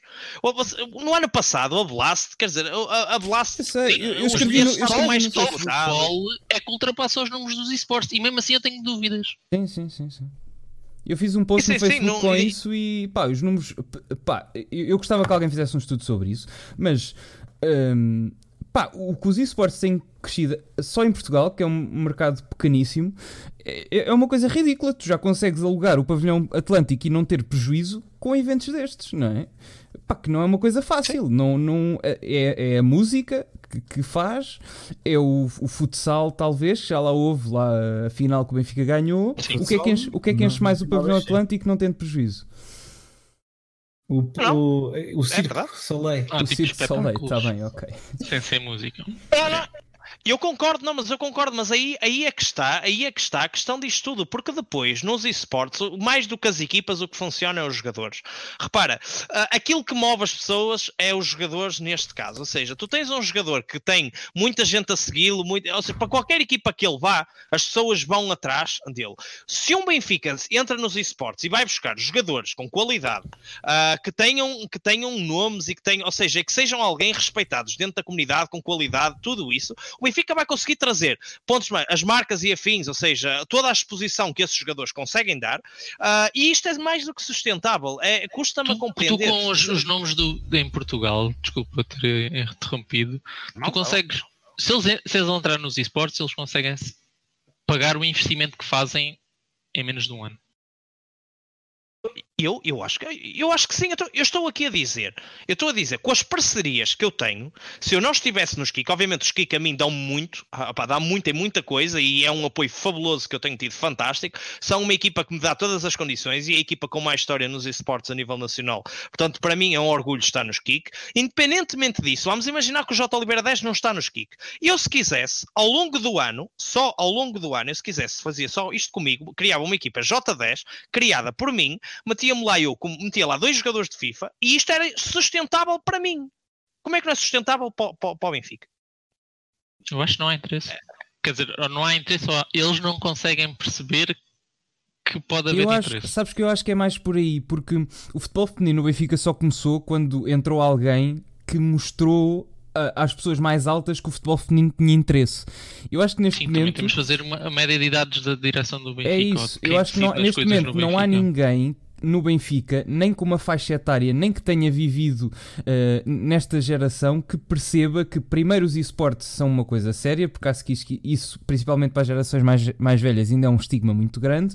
E segundo, mesmo que achem que isto é só um, um brinquedo ou que é só joguinhos, pá, alguém que lhes apresente os números financeiros e que diga, pá, e pode- vocês podem achar isto ridículo, mas pelo menos financeiramente isto vale a pena investir. Imagina, eu há- tenho um bom exemplo olha, olha, de, olha, de há torneios. Portugueses, portugueses não, estrangeiros que, que entraram nos esportes. Por exemplo, o Marselha conseguiu comprar o ano passado um spot da Overwatch League por 40 milhões. Aliás, o dono da Marselha fez isso por 40 milhões e depois deu ao filho para, para gerir, basicamente. pá, eu posso-vos dar um, Ah, não sei. eu posso-vos dar um exemplo. Força. O campeão do mundo de Fortnite ganhou 3 milhões de euros. 3 milhões de euros. Vamos aqui meter isto. Acham que era. imp- Não sei, se calhar isto eu estou a viver no mundo dos sonhos, mas será que era impossível ao Benfica? Vamos imaginar que, que, que, que algum daqueles jogadores que ali está, no top 10, top 20, top 30, eu não sei, imaginem que o Benfica lhe conseguia dar um ordenado X. Aceitava, ou seja, com ele dava-lhe um ordenado X, dava-lhe um contrato. Ah, isto sou eu mesmo a vaguear no mundo dos sonhos por completo. Mas vamos imaginar, com esse tipo de prémios que é possível, será que isto até não pode ser ainda mais. O Benfica poderia dizer que não, por exemplo, um prémio de um milhão, nem que fosse dividido ou com certa percentagem, que desse 300 ou 400 mil euros? Isso E- fácil isso é saber, mais lucro que as modalidades. Simples. Ah, não, mas isso, isso dá sempre porque as modalidades não, não dão lucro sequer. É- Mas, Exatamente. então, é Mas, porque é mas não é? dou-te dou-te um exemplo de que o Benfica eh, opta por fazer a, a, a pré-época nos Estados Unidos e com todos os inconvenientes e, e, e que isso tem, além de todas as externalidades positivas que também tem. O Benfica faz a pré-época lá porque lhe pagam cerca de 2, 3 milhões eh, para participar na, na O International concerto do Ed Sheeran, na cena dos Ok. Jaguares. Pá, ok, eu não- fizeram- eu- mas, eu, mas, eu, mas eu não fizeram digo que não, mas. Fizeram um estudo. Não, o que eu estou a dizer é, se eles fazem isso... 3 por- milhões é por relevante. 3 milhões para o Benfica é bastante, fazer. é bastante relevante. Hum, e Eu, eu acho é que um miúdo que, que vai pode ganhar um torneio de 3 milhões de euros não aceita um, um salário assim tão baixo. Não, não, não, mas a questão. Não, mas, mas repara uma coisa, eu não, estou a dizer o contrário, mas também não estamos. A, mas o miúdo, antes de ganhar 3 milhões, na cabeça dele, óbvio que ele estava lá a disputar um campeonato do mundo, mas é como tudo, não é? Quer dizer, pode acontecer, pode não acontecer. Não é essa a questão que eu estou a dizer. A questão que eu estou a dizer é. Neste caso, eh, não é assim tão impensável isso acontecer. Ou seja, não. não é, uma coisa, não é uma coisa absurda, porque para os prémios que dão, para os custos que tu tens, é algo viável. Só é preciso organização, é preciso capacidade, é preciso qualidade e as coisas fazem-se. Ou seja, é eu, eu, eu vou-vos dar um exemplo. Eu vou-vos dar um exemplo. Se, se equipas de esportes que vão aparecendo ao longo do tempo conseguem ser sustentáveis a nível europeu, um clube de futebol com a massa, com tudo o que tem, com patrocínios, não consegue ser sustentável. Eh, Será que Mas há está- exemplos de clubes de futebol que já são sustentáveis nos esportes. existem alguns clubes? O Schalke, Schalke. o caso do Schalke é sustentável. Eu acho que é sustentável, acho que sim.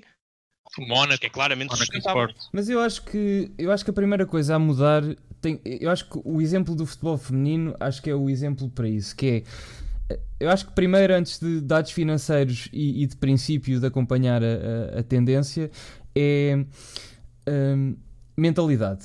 Alguém é explicar. alguém que explicar a alguém que e ao isto é importante. Fizeram um estudo que eu até pus no Facebook em 2022. Uh, a final do evento mais visto de esportes, que eu acho que é de Dota, se não me engano, que estava no Sim, estudo, Dota 2. uh, só vai ser ultrapassada nos Estados Unidos em termos de viewers pela Super Bowl. Vai ser mais visto que, que um jogo das finals da NBA, vai ser visto que, que mais que um jogo da- das finals da NHL e da. hum, O que é que me falta? Falta-me o beisebol.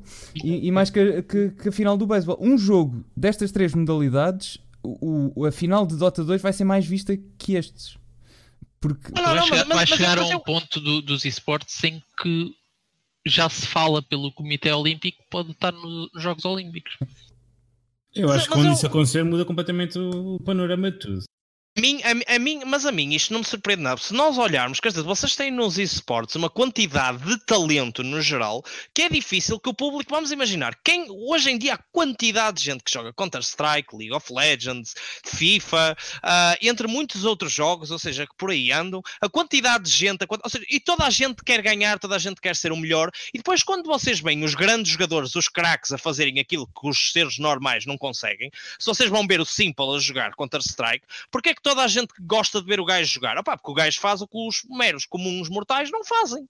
E é, se calhar é por isso que nós todos, eu gosto de ver, se calhar, o Jonas a jogar, porque eu- nem toda a gente consegue fazer aquilo, é um predestinado. E, no, e nos esportes é igual, todos, todos os jogos têm, têm os seus predestinados, têm os seus jogadores top, têm os jogadores acima da média e toda a gente gosta de assistir a isso. Os esportes é uma indústria tão grande, com tanta visibilidade, com tanta gente a ver, é, é impressionante como é que isto para ainda mim- não, para a não foi questão- pegado para de mim a outra questão forma. não é essa, é porque é a área em termos de, de, de desportos competitivos que tem a, uma- a maior porcentagem de crescimento e eu acho que isso é um- uma coisa a, a ver bastante. E eu até acho que em Portugal os esportes ainda podem dar mais. Hum, Pá, eu acho que se não for Mas eu- isso, eu- porque, pá, é eu- eu acho já que isto nunca vai- Não, não, não, não vai embora, não é? É uma coisa que, que se viu que já cresceu a um nível. eh, Porque podia ser uma tendência, estão a ver? E, e- e até certo ponto podia o Benfica ou os clubes ainda a ver se era uma tendência, se valia a pena existir ou não. Só que eu, eu acho que já tem um tamanho tal que, que, que isto só tem maneira de ir para a frente. Tipo, isto já não vai abaixo, não é? Tipo, os esportes já não vão acabar. Isto já tem um, nem que for, pela- nem não, que não, for não. pela dimensão Claramente. que já tem. Mas o problema disto é a mentalidade, como eu estava a dizer, e eu concordo a mil por cento, isto é por cima de me- mentalidade. E estás a focar pessoas mais velhas. Eu vou mais longe. Esta semana, um dos comentadores, um, um- um jornalista do curto-circuito, um jornalista, um apresentador do curto-circuito, ah, que é um programa da SIC Radical, disse, quer dizer, meteu no Twitter, que é o Guilherme Fonseca, ou lá como é que Ah, ele se é. chama, meteu no, Que Meteu estavam no Twitter. cadeiras, mas estavam todos nem Exato. estavam o, o que, o que é que estão dois, o que é que estão dois malucos no meio do campo a jogar Playstation ali a fazer? Ah, é claro que fiquei a ver, sem dúvida. Quer dizer, depois em baixo o pessoal todo a gozar, a dizer isto é mesmo ridículo. O que é que, o que, é que estão, estão ali dois gajos a jogar Playstation e enfrentam porque os um- uma esportes não chegaram ainda à mainstream. Fizes Não, porque há pessoas- há pessoas a desta idade. A Mas sabes, vez sabes que eu, a- que sabes que eu acho que é, é da geração, porque, por exemplo, eu, eh, eu, eu tenho, eu tenho quase 27 e o meu irmão tem, fez 18 este ano. Para a, para a minha geração, é norm, eh, já para a minha geração é normal algumas pessoas verem. Então, a ver, tipo, eu acompanho. Acompanho mais shooters do, do, que, do, do que FIFA, mas acompanho alguma coisa. Pá, eu adoro ver as streams do Zorlak, tipo, ele explicar o CS e tudo mais. Só que a geração do meu irmão, que tem menos 7 anos, 8, 8 anos que eu, Não sabes a idade. Uh, não, sim, eu sei porque o meu irmão nasceu em 2000, portanto é fácil, estamos em 2019. e, mas para a geração do meu irmão, o normal, tipo, para a nossa, acho que é, ainda é um bocado nicho. Estão a ver? Tipo, não nicho, mas um bocado maior. Mas para a geração do meu irmão, o normal já é ver esportes e já é ver streams. E portanto, eu acho que é com o avançar, porque as gerações vão se substituindo umas às outras, e, e acho que vamos ter que esperar pela onda estar a vir. Estão a ver? Tipo, acho que a Não, nossa. O estranho, o estranho daquele tweet é que aquela pessoa que Mas o fez Guilherme aquela Fonseca já tem 30 e crítica- tal anos, estás a ver? Está bem, tu, a, a, da- a geração 35-25 se foram os, os que entraram primeiro nos esportes. Eu, Pá, eu enquadro-me um bocado nessa, nessa geração e sei que tenho muita gente que conheço, mais velhos, que estão dentro dos esportes. E acho uma coisa Pá, completamente normal. Ok, mas repara uma coisa, mas a mim o problema não é se o gajo acha que os esportes é normal ou não para a idade dele. A mim o que, o que está completamente errado é um profissional de qualquer coisa que seja estar a humilhar os profissionais de outra coisa qualquer. Quer dizer, cada um tem o seu trabalho e só tem que respeitar. Ponto. E onde é que eu quero chegar com isto? É que quando alguém tem uma atitude destas, isto é claramente o facto dos esportes. Ponto um, acho que há um bocado aquela coisa de ah, oh, este gajo ganha dinheiro a jogar, a jogar Playstation, então vamos humilhá-lo por completo. Como quem diz, oh, isto é uma brincadeira, ganhar dinheiro a jogar Playstation ou a jogar computador, que ridículo, quer dizer, absurdo. Olha, co- como no outro dia, no Fortnite, o gajo ganhou 3 milhões, tu vais a ver os comentários no Facebook e dizia um gajo assim: imaginem o patético, anda aqui um gajo a trabalhar a vida toda para ver miúdos sentados em frente ao computador a, a a ganhar mas, 3 isso, milhões. mas isso diz-lhe, então andaste a trabalhar, são então andaste a choques, trabalhar eh, mal, tirando. andaste a trabalhar mal, podes ir fazer o mesmo que ele e ganhar os 3 milhões. Acho que a única resposta a isso é alguma coisa. Mesmo que haja uma área, por exemplo, há uma área que eu não, não percebo, que é do K-pop. eh, Do Korean Pop, mas aquela cena gera um- um- uma quantidade absurda de dinheiro. Eu também acho aquilo ridículo. Só que eh, há tanta gente a ver aquilo e aquilo gera uma quantidade tal de dinheiro, porque mesmo que eu não perceba, é uma coisa respeitável, porque aquilo chegou a um Ah, mas estatuto. de pensar que na Coreia aquilo, tudo o que acontece na Tá Coreia bem, mas, é mas o, o que eu estou a dizer é. Pode haver alguma área que tu não entendas, ou que não gostes, ou que não aprecies. Só que tens que olhar para a dimensão da área primeiro. E, e se for uma coisa tão avassaladora que tanta gente gosta, mesmo que não gostes, acho que pelo menos tens que respeitar e pensar um bocadinho se. Eu acho que essa- as, pessoas, as pessoas da televisão têm aquele problema que, que já aconteceu há, há muito tempo, que foi quando a rádio era mainstream e apareceu a televisão. E agora está a acontecer quando os esportes ou os videojogos quiserem que chamar. estão, estão com medo Estão a de tentar roubar. substituídos. Pensam que rou- vão roubar. Exatamente. Pensam que a televisão. E olha, falei isso ainda esta semana com, com os amigos do Overwatch, que foi quase já ninguém vê televisão.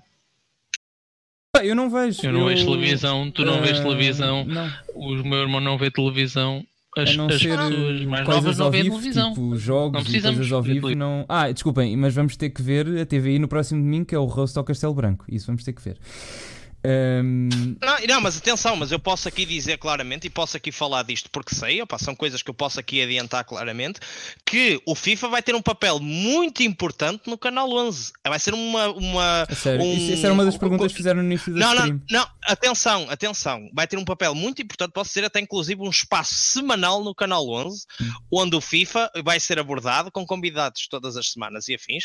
Uh, é algo que pode claramente acontecer, ou seja, vai acontecer no canal 11.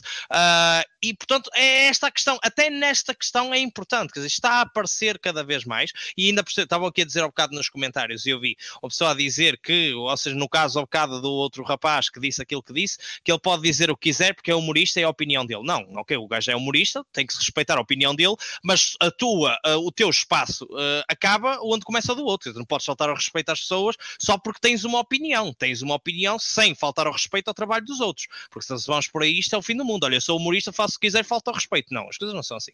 Uh, e atenção que eu até gosto de todo tipo de humores. Mas é esta a questão, ou seja, com este espaço na 11, neste momento, que é assim que se designa, na 11, acho que o FIFA vai ganhar ainda mais visibilidade perante as pessoas e é bom que as pessoas se vão, se vão habituando a isto. Eu sei que é complicado. E, por exemplo, outra questão que aqui aconteceu, que é para vocês perceberem esta mentalidade.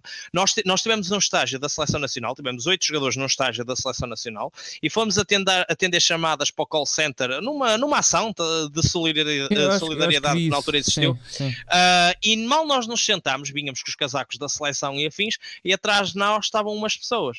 Uh, e essas pessoas, olha, vocês são, são atletas de quê? E nós, ah, uh, esportes. E elas de quê? E depois eu estou, ah, futebol virtual, jogos de Playstation. E eles começaram-se todos a rir. É pá, ou seja, porque a realidade é que isto acontece, as pessoas pensam que nós estamos a gozar, as pessoas pensam que nós estamos a brincar. Mas, tu, repara que também há 100 anos atrás, quando alguém dizia que era jogador de futebol, se calhar também era essa a reação, não? Não, não era essa a reação no futebol feminino. Imagina há 50 anos atrás alguém dizer: Olha, a minha filha um dia vai ser jogadora de futebol. As pessoas iam olhar e dizer: Este gajo, este gajo é maluco, não internem-nos já. É Hoje em dia. Tempo Hoje em dia é normal. Ah, claro que sim, não tenhas a mínima. Por isso é que eu discordo completamente quando as pessoas dizem os esportes não são o futuro, os esportes são o presente. Discordo. Mas isso, mas isso basta, basta, mostrar a taxa de crescimento, percebes? E a quantidade de, de, pessoas cada ano a ver mais. Porque para os putos, tu vais perguntar aos putos, oh, não é preciso aos putos, meu irmão tem, vai fazer 19 anos. Toda a gente vê. Uh, toda a gente vê menos de 20 anos, eu garanto toda, uh, uh, mais de 50% vê, sabem o que é que é uma stream, sabe, sabem que há campeonatos de, de esportes, mesmo que sa só saibam que só há de FIFA ou só há de LOL, ou, mas, mas sabem que há campeonatos e há pessoas a viver disso, e menos de 20 anos eu garanto toda a gente sabe. Isso. Mas o que o João estava a dizer é, é verdade, porque o FIFA tem uma, uma uma, é uma parte muito importante de, da aprendizagem dos esportes, porque é igual. É o é futebol, é assim, toda a gente sabe porque, que é futebol. Porque, toda a gente sabe porque tu também jogas. Mas eu acho que essa é a comparação que as pessoas não, não fazem, que é tu, tu acho que as pessoas não levam o FIFA a sério, os jogos em computador, porque é uma coisa que tu fazes com os amigos nas festas. Ok. Mas depois também vais perguntar: ah, isso FIFA não é sério porque eu também faço com os meus amigos. Está bem, mas tipo, tu também jogas futebol com os teus amigos. Estás a ver? Exatamente. Tu, tu também, tu também alugas um campo e vais jogar com eles. Agora, conseguias ir para um campo e jogar nem que fosse na, na primeira ou na segunda liga? Não, não conseguias. Exatamente isso, é exatamente isso, é exatamente isso. É que esse é o problema das pessoas. Como no outro que disse no comentário, ah, para isto também eu vou jogar PC e jogo 3 milhões e ganho 3, porque as pessoas acham que não há skill é aqui. As pessoas pensam, as pessoas acham mas é, mas se é fácil, que é fácil. Se é fácil diz-lhe assim. diz para ir fazer. Se ele não está ele não tá a ganhar 3 milhões porque. Que é fácil então? e que não, não, não consome tempo. Pessoas, é exatamente isso. É, é que aquele gajo que ganhou 3, aquele gajo que ganhou 3 milhões é um em milhões e milhões e milhões e milhões de jogadores e é melhor que milhões, que milhões, que milhões de jogadores e tem a mesma rotina de treinos, que até porque o Fortnite é claramente um desses tipos, é diferente do FIFA. Um Fortnite é um jogo claramente que requer 8 horas, 9 diárias a jogar não mais, tenho a mínima dúvida. Uh, portanto, ou seja, aquele gajo treina todos os dias, toda a hora para conseguir aquilo. E um gajo vem dizer: Ah, isso até eu fazia. Não fazias. É que não fazias de forma nenhuma. Até te digo mais: não fazias era nada. Que é mesmo assim, zero. Nem, nem no teu apartamento tu és capaz de ser o melhor, se calhar, quanto mais no mundo inteiro. Quer dizer, é absurdo. As pessoas não têm noção de todo dizer. Por exemplo, Zé, eu estou mais dentro do Overwatch. Tu tens profissionais do Overwatch a treinarem 12 horas por dia. Sim. Pá, Simples. Do, fazem que... 12 horas, treinam 12 resposta... horas, estão 2 horas no ginásio, descansam. Eu acho que a resposta a isso é. Olha, olha, outra coisa, outra coisa, atenção, e no meu caso, eu por acaso eu tenho-me desleixado um bocadinho ultimamente. Outra coisa que as pessoas, as pessoas- e então, até a minha namorada, atenção, isto até para, para explicar isto até para a minha namorada, quando eu a conhecia, fim explicar-lhe isto, ela pensava que eu estava a gozar, é? Ela pensava, ela pensava que eu estava a brincar, este gajo está a gozar, só pode. Pensava que era alguma brincadeira, e então quando eu lhe disse que fazer desporto aumentava o meu rendimento para jogar Playstation, então aí sim, foi gozar durante um mês, mas, mas eu juro que é verdade.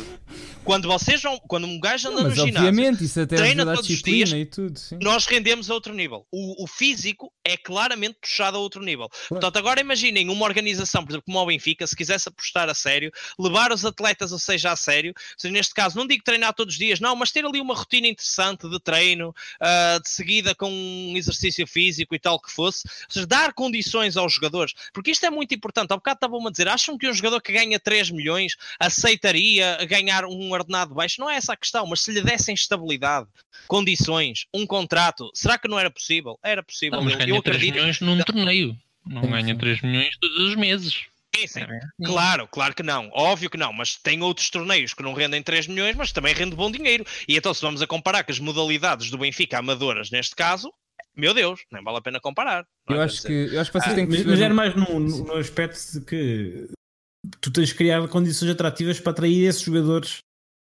Sim, Hum, Mas a cena é, o Benfica tem essa capacidade de criar. É o Benfica?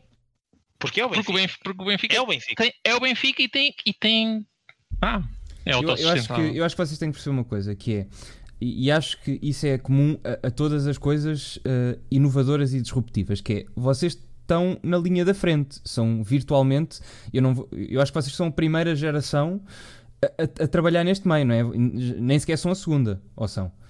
E eu acho, eu acho, eu acho que é, eu acho que é um bocado a primeira segunda, porque ainda assim, ah, primeira, Pronto, segunda, ainda porque assim, assim, ainda, ainda, assim. existiram do, alguns do tipo jogadores. que és, por exemplo, os jogadores, provavelmente já és a segunda geração. Pá, para mim, FIFA, FIFA, top, primeira geração. Já é a primeira geração. Tá? Eu acho que, eu acho que são dores de crescimento e Há acho que problemazinho que é toda a gente quer ser jogador. tudo tudo o que é inovador e disruptivo, porque vocês estão a incomodar alguns espaços, não é? Vocês estão no ramo do entretenimento e o entretenimento tem muitos espaços e só dá a QB. E, por exemplo, os, os miúdos antes viam televisão, hoje eh, veem streams e, e, e esporte, não é? Portanto, acho que quando entram no É espaço. fácil, tu vais a uma escola, uma escola secundária ou ciclo e te perguntas aos miúdos o que é que eles querem quando o que é que eles querem ser quando forem grandes, já muda muito.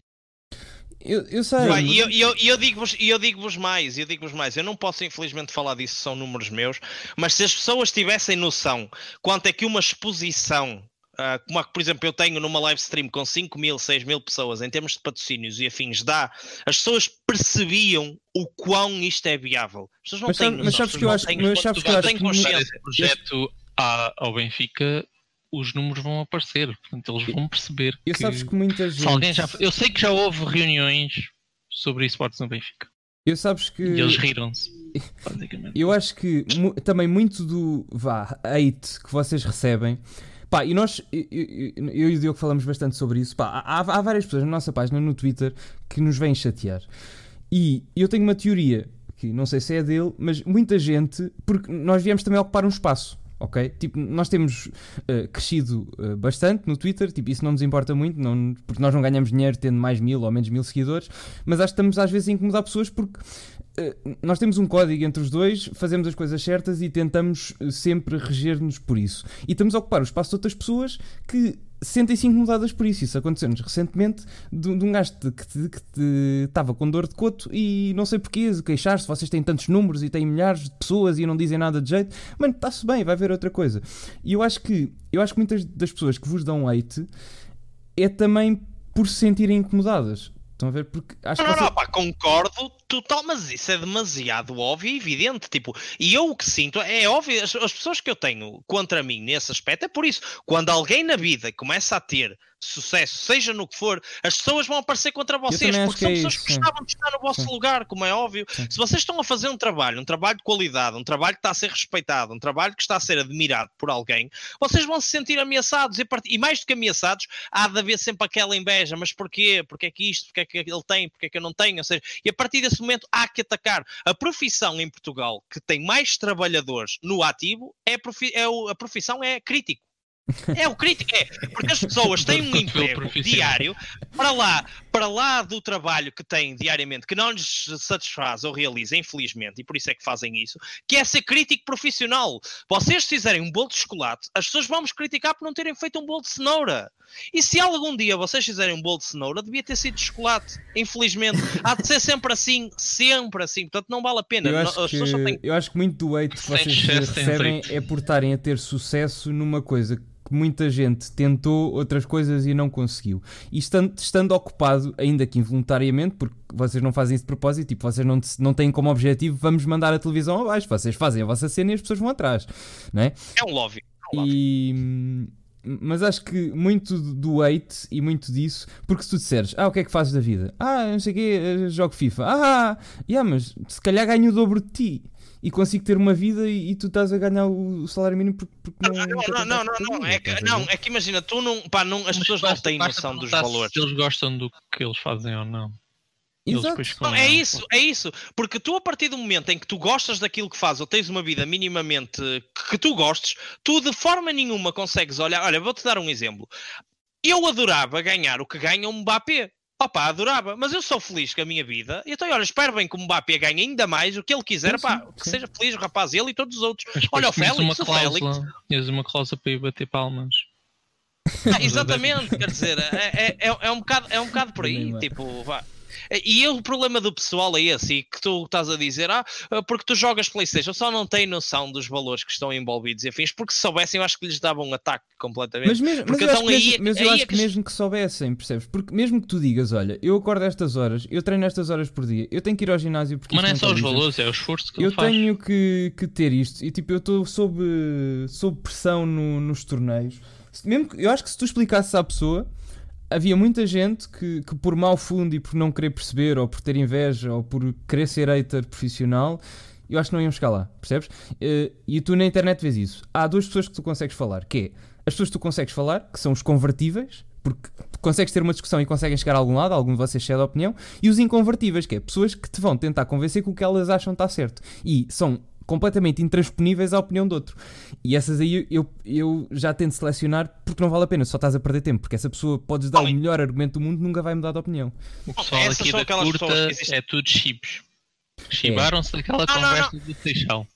Pá. Não, não, não, mas, mas, mas, eu, mas, eu, mas eu concordo, mas eu concordo, mas eu concordo com isso que estás a dizer. Há pessoas que, inclusive, tu se continuas a discutir com elas, tu vais perder sempre porque eles têm mais experiência na estupidez que tu. Não há a mínima hipótese. Ou seja, eles são tão experientes naquilo que tu sentes a um ponto em que estás a perder o teu tempo. Eu, quando era mais novo, quando era mais acriançado, entrava em discussões, discussões, discussões intermináveis. Tu até que chegou um ponto da minha maturidade. No... Tiveste uma eu, no, Twitter, vale. não foi? Tiveste lá uns prints de um gajo que te disse não sei o que do Ultimate Team. Eu lembro disso há pouco tempo. Não, houve um, não, houve um que disse, um que disse assim: Ó oh, oh, oh, João, desculpa lá tu devias, tu, com essa, tu, tu deves seguir as regras. Se não cumpriste as regras, só tens que ser eliminado. E depois, no outro comentário de outro jogador, disse assim: Incrível, foste eliminado porque te esqueceste de meter o equipamento. Realmente não há um mínimo de bom senso. Pois, Quer dizer, que, opa, é, é, assim, como é que alguém vive segundo estas regras? Expliquem-me. Bem, Porque é... de manhã gosta de peixe, na manhã seguinte não gosta de peixe. Desculpem lá, temos só que fechar aqui, que isto já vai bastante longo para a coisa, mas continuamos, não se vão embora. Só fechar aqui para o podcast. Um...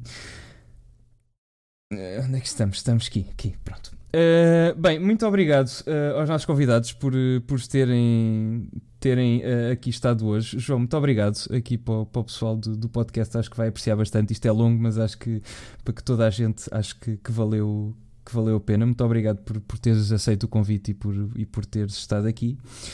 E pronto, e chegamos assim ao fim da cassete vermelha número 45. Se gostaram, não se esqueçam de subscrever. Estamos nos sítios habituais, no Twitter, no Facebook. Eh, também estamos no Instagram, não estando, eh, porque aquilo não tem atividade e nós não sabemos o que é que devemos fazer aquilo, mas pronto, será outra conversa. Eh, por hoje é tudo. Até para a semana. E, ah, desculpem, tenho que dizer outra coisa. Nós sábado vamos ao jogo os dois. Esse gordo finalmente vai se mexer e vem a um jogo, que é o primeiro da época. E vamos ao museu. Não é verdade? Queres ir ao Eu museu? Quero ir ao museu, podemos ir ao museu. Uh, mas só para dizer, nós para a semana estamos de férias, vamos fazer uma viagem por uh, Portugal, ainda não sei bem por onde, ele é que tem o roteiro. Nós há três anos que andamos a fazer. Ah, desculpem, só um episódio curioso. Pronto, eu não vou alongar mais mesmo. Nós há dois anos, que muito rápido, nós há. Este vai ser o terceiro ano que vamos fazer viagens por Portugal. Um, os dois anteriores andámos a fazer viagens pelo interior, porque achamos que está um bocado esquecido. Pá, e, e todos os jogos do Benfica que nós temos visto têm sido em casas do Benfica, pá, que é sempre uma festa do caralho, tem sido uma grande experiência. Nós, primeiro, sempre que há um jogo do Benfica, nós por acaso, ou não por acaso, porque existem vários, estamos ao pé de uma casa do Benfica. Tipo, estamos literalmente numa terra onde há, onde há eh, coisa do Benfica. Somos sempre bem recebidos e é sempre uma festa de caraças. E, ah, isto para dizer o é quê? difícil porque tantas casas de Benfica. Sim. É difícil. Isto para dizer o quê? Eh, se calhar vamos fazer uma live no domingo, que, que ele está cá e estamos os dois juntos, e porque para a semana não há. E vamos estar aí de viagem, e se calhar contem com isso domingo, se calhar sai em podcast na segunda, só para avisar também. E pronto, eh, por hoje é tudo, até para a semana, e como sempre, viva o Benfica! Viva o Benfica. Tá, ok. Pronto. Agora Também era suposto nós dizermos viva ao Benfica. É, se Eu quiserem, espera que só sim, se eu quiserem. Ah, eu, o, o, João é o convidado, portanto era Só, isso. só se quiser. Não, isto era Ah, só eu, para di- dar eu o... disse viva, disse viva. E Disse só, viva. era só para dar o silêncio que é para eu depois no, no Audacity ver onde é que está para, para terminar o podcast.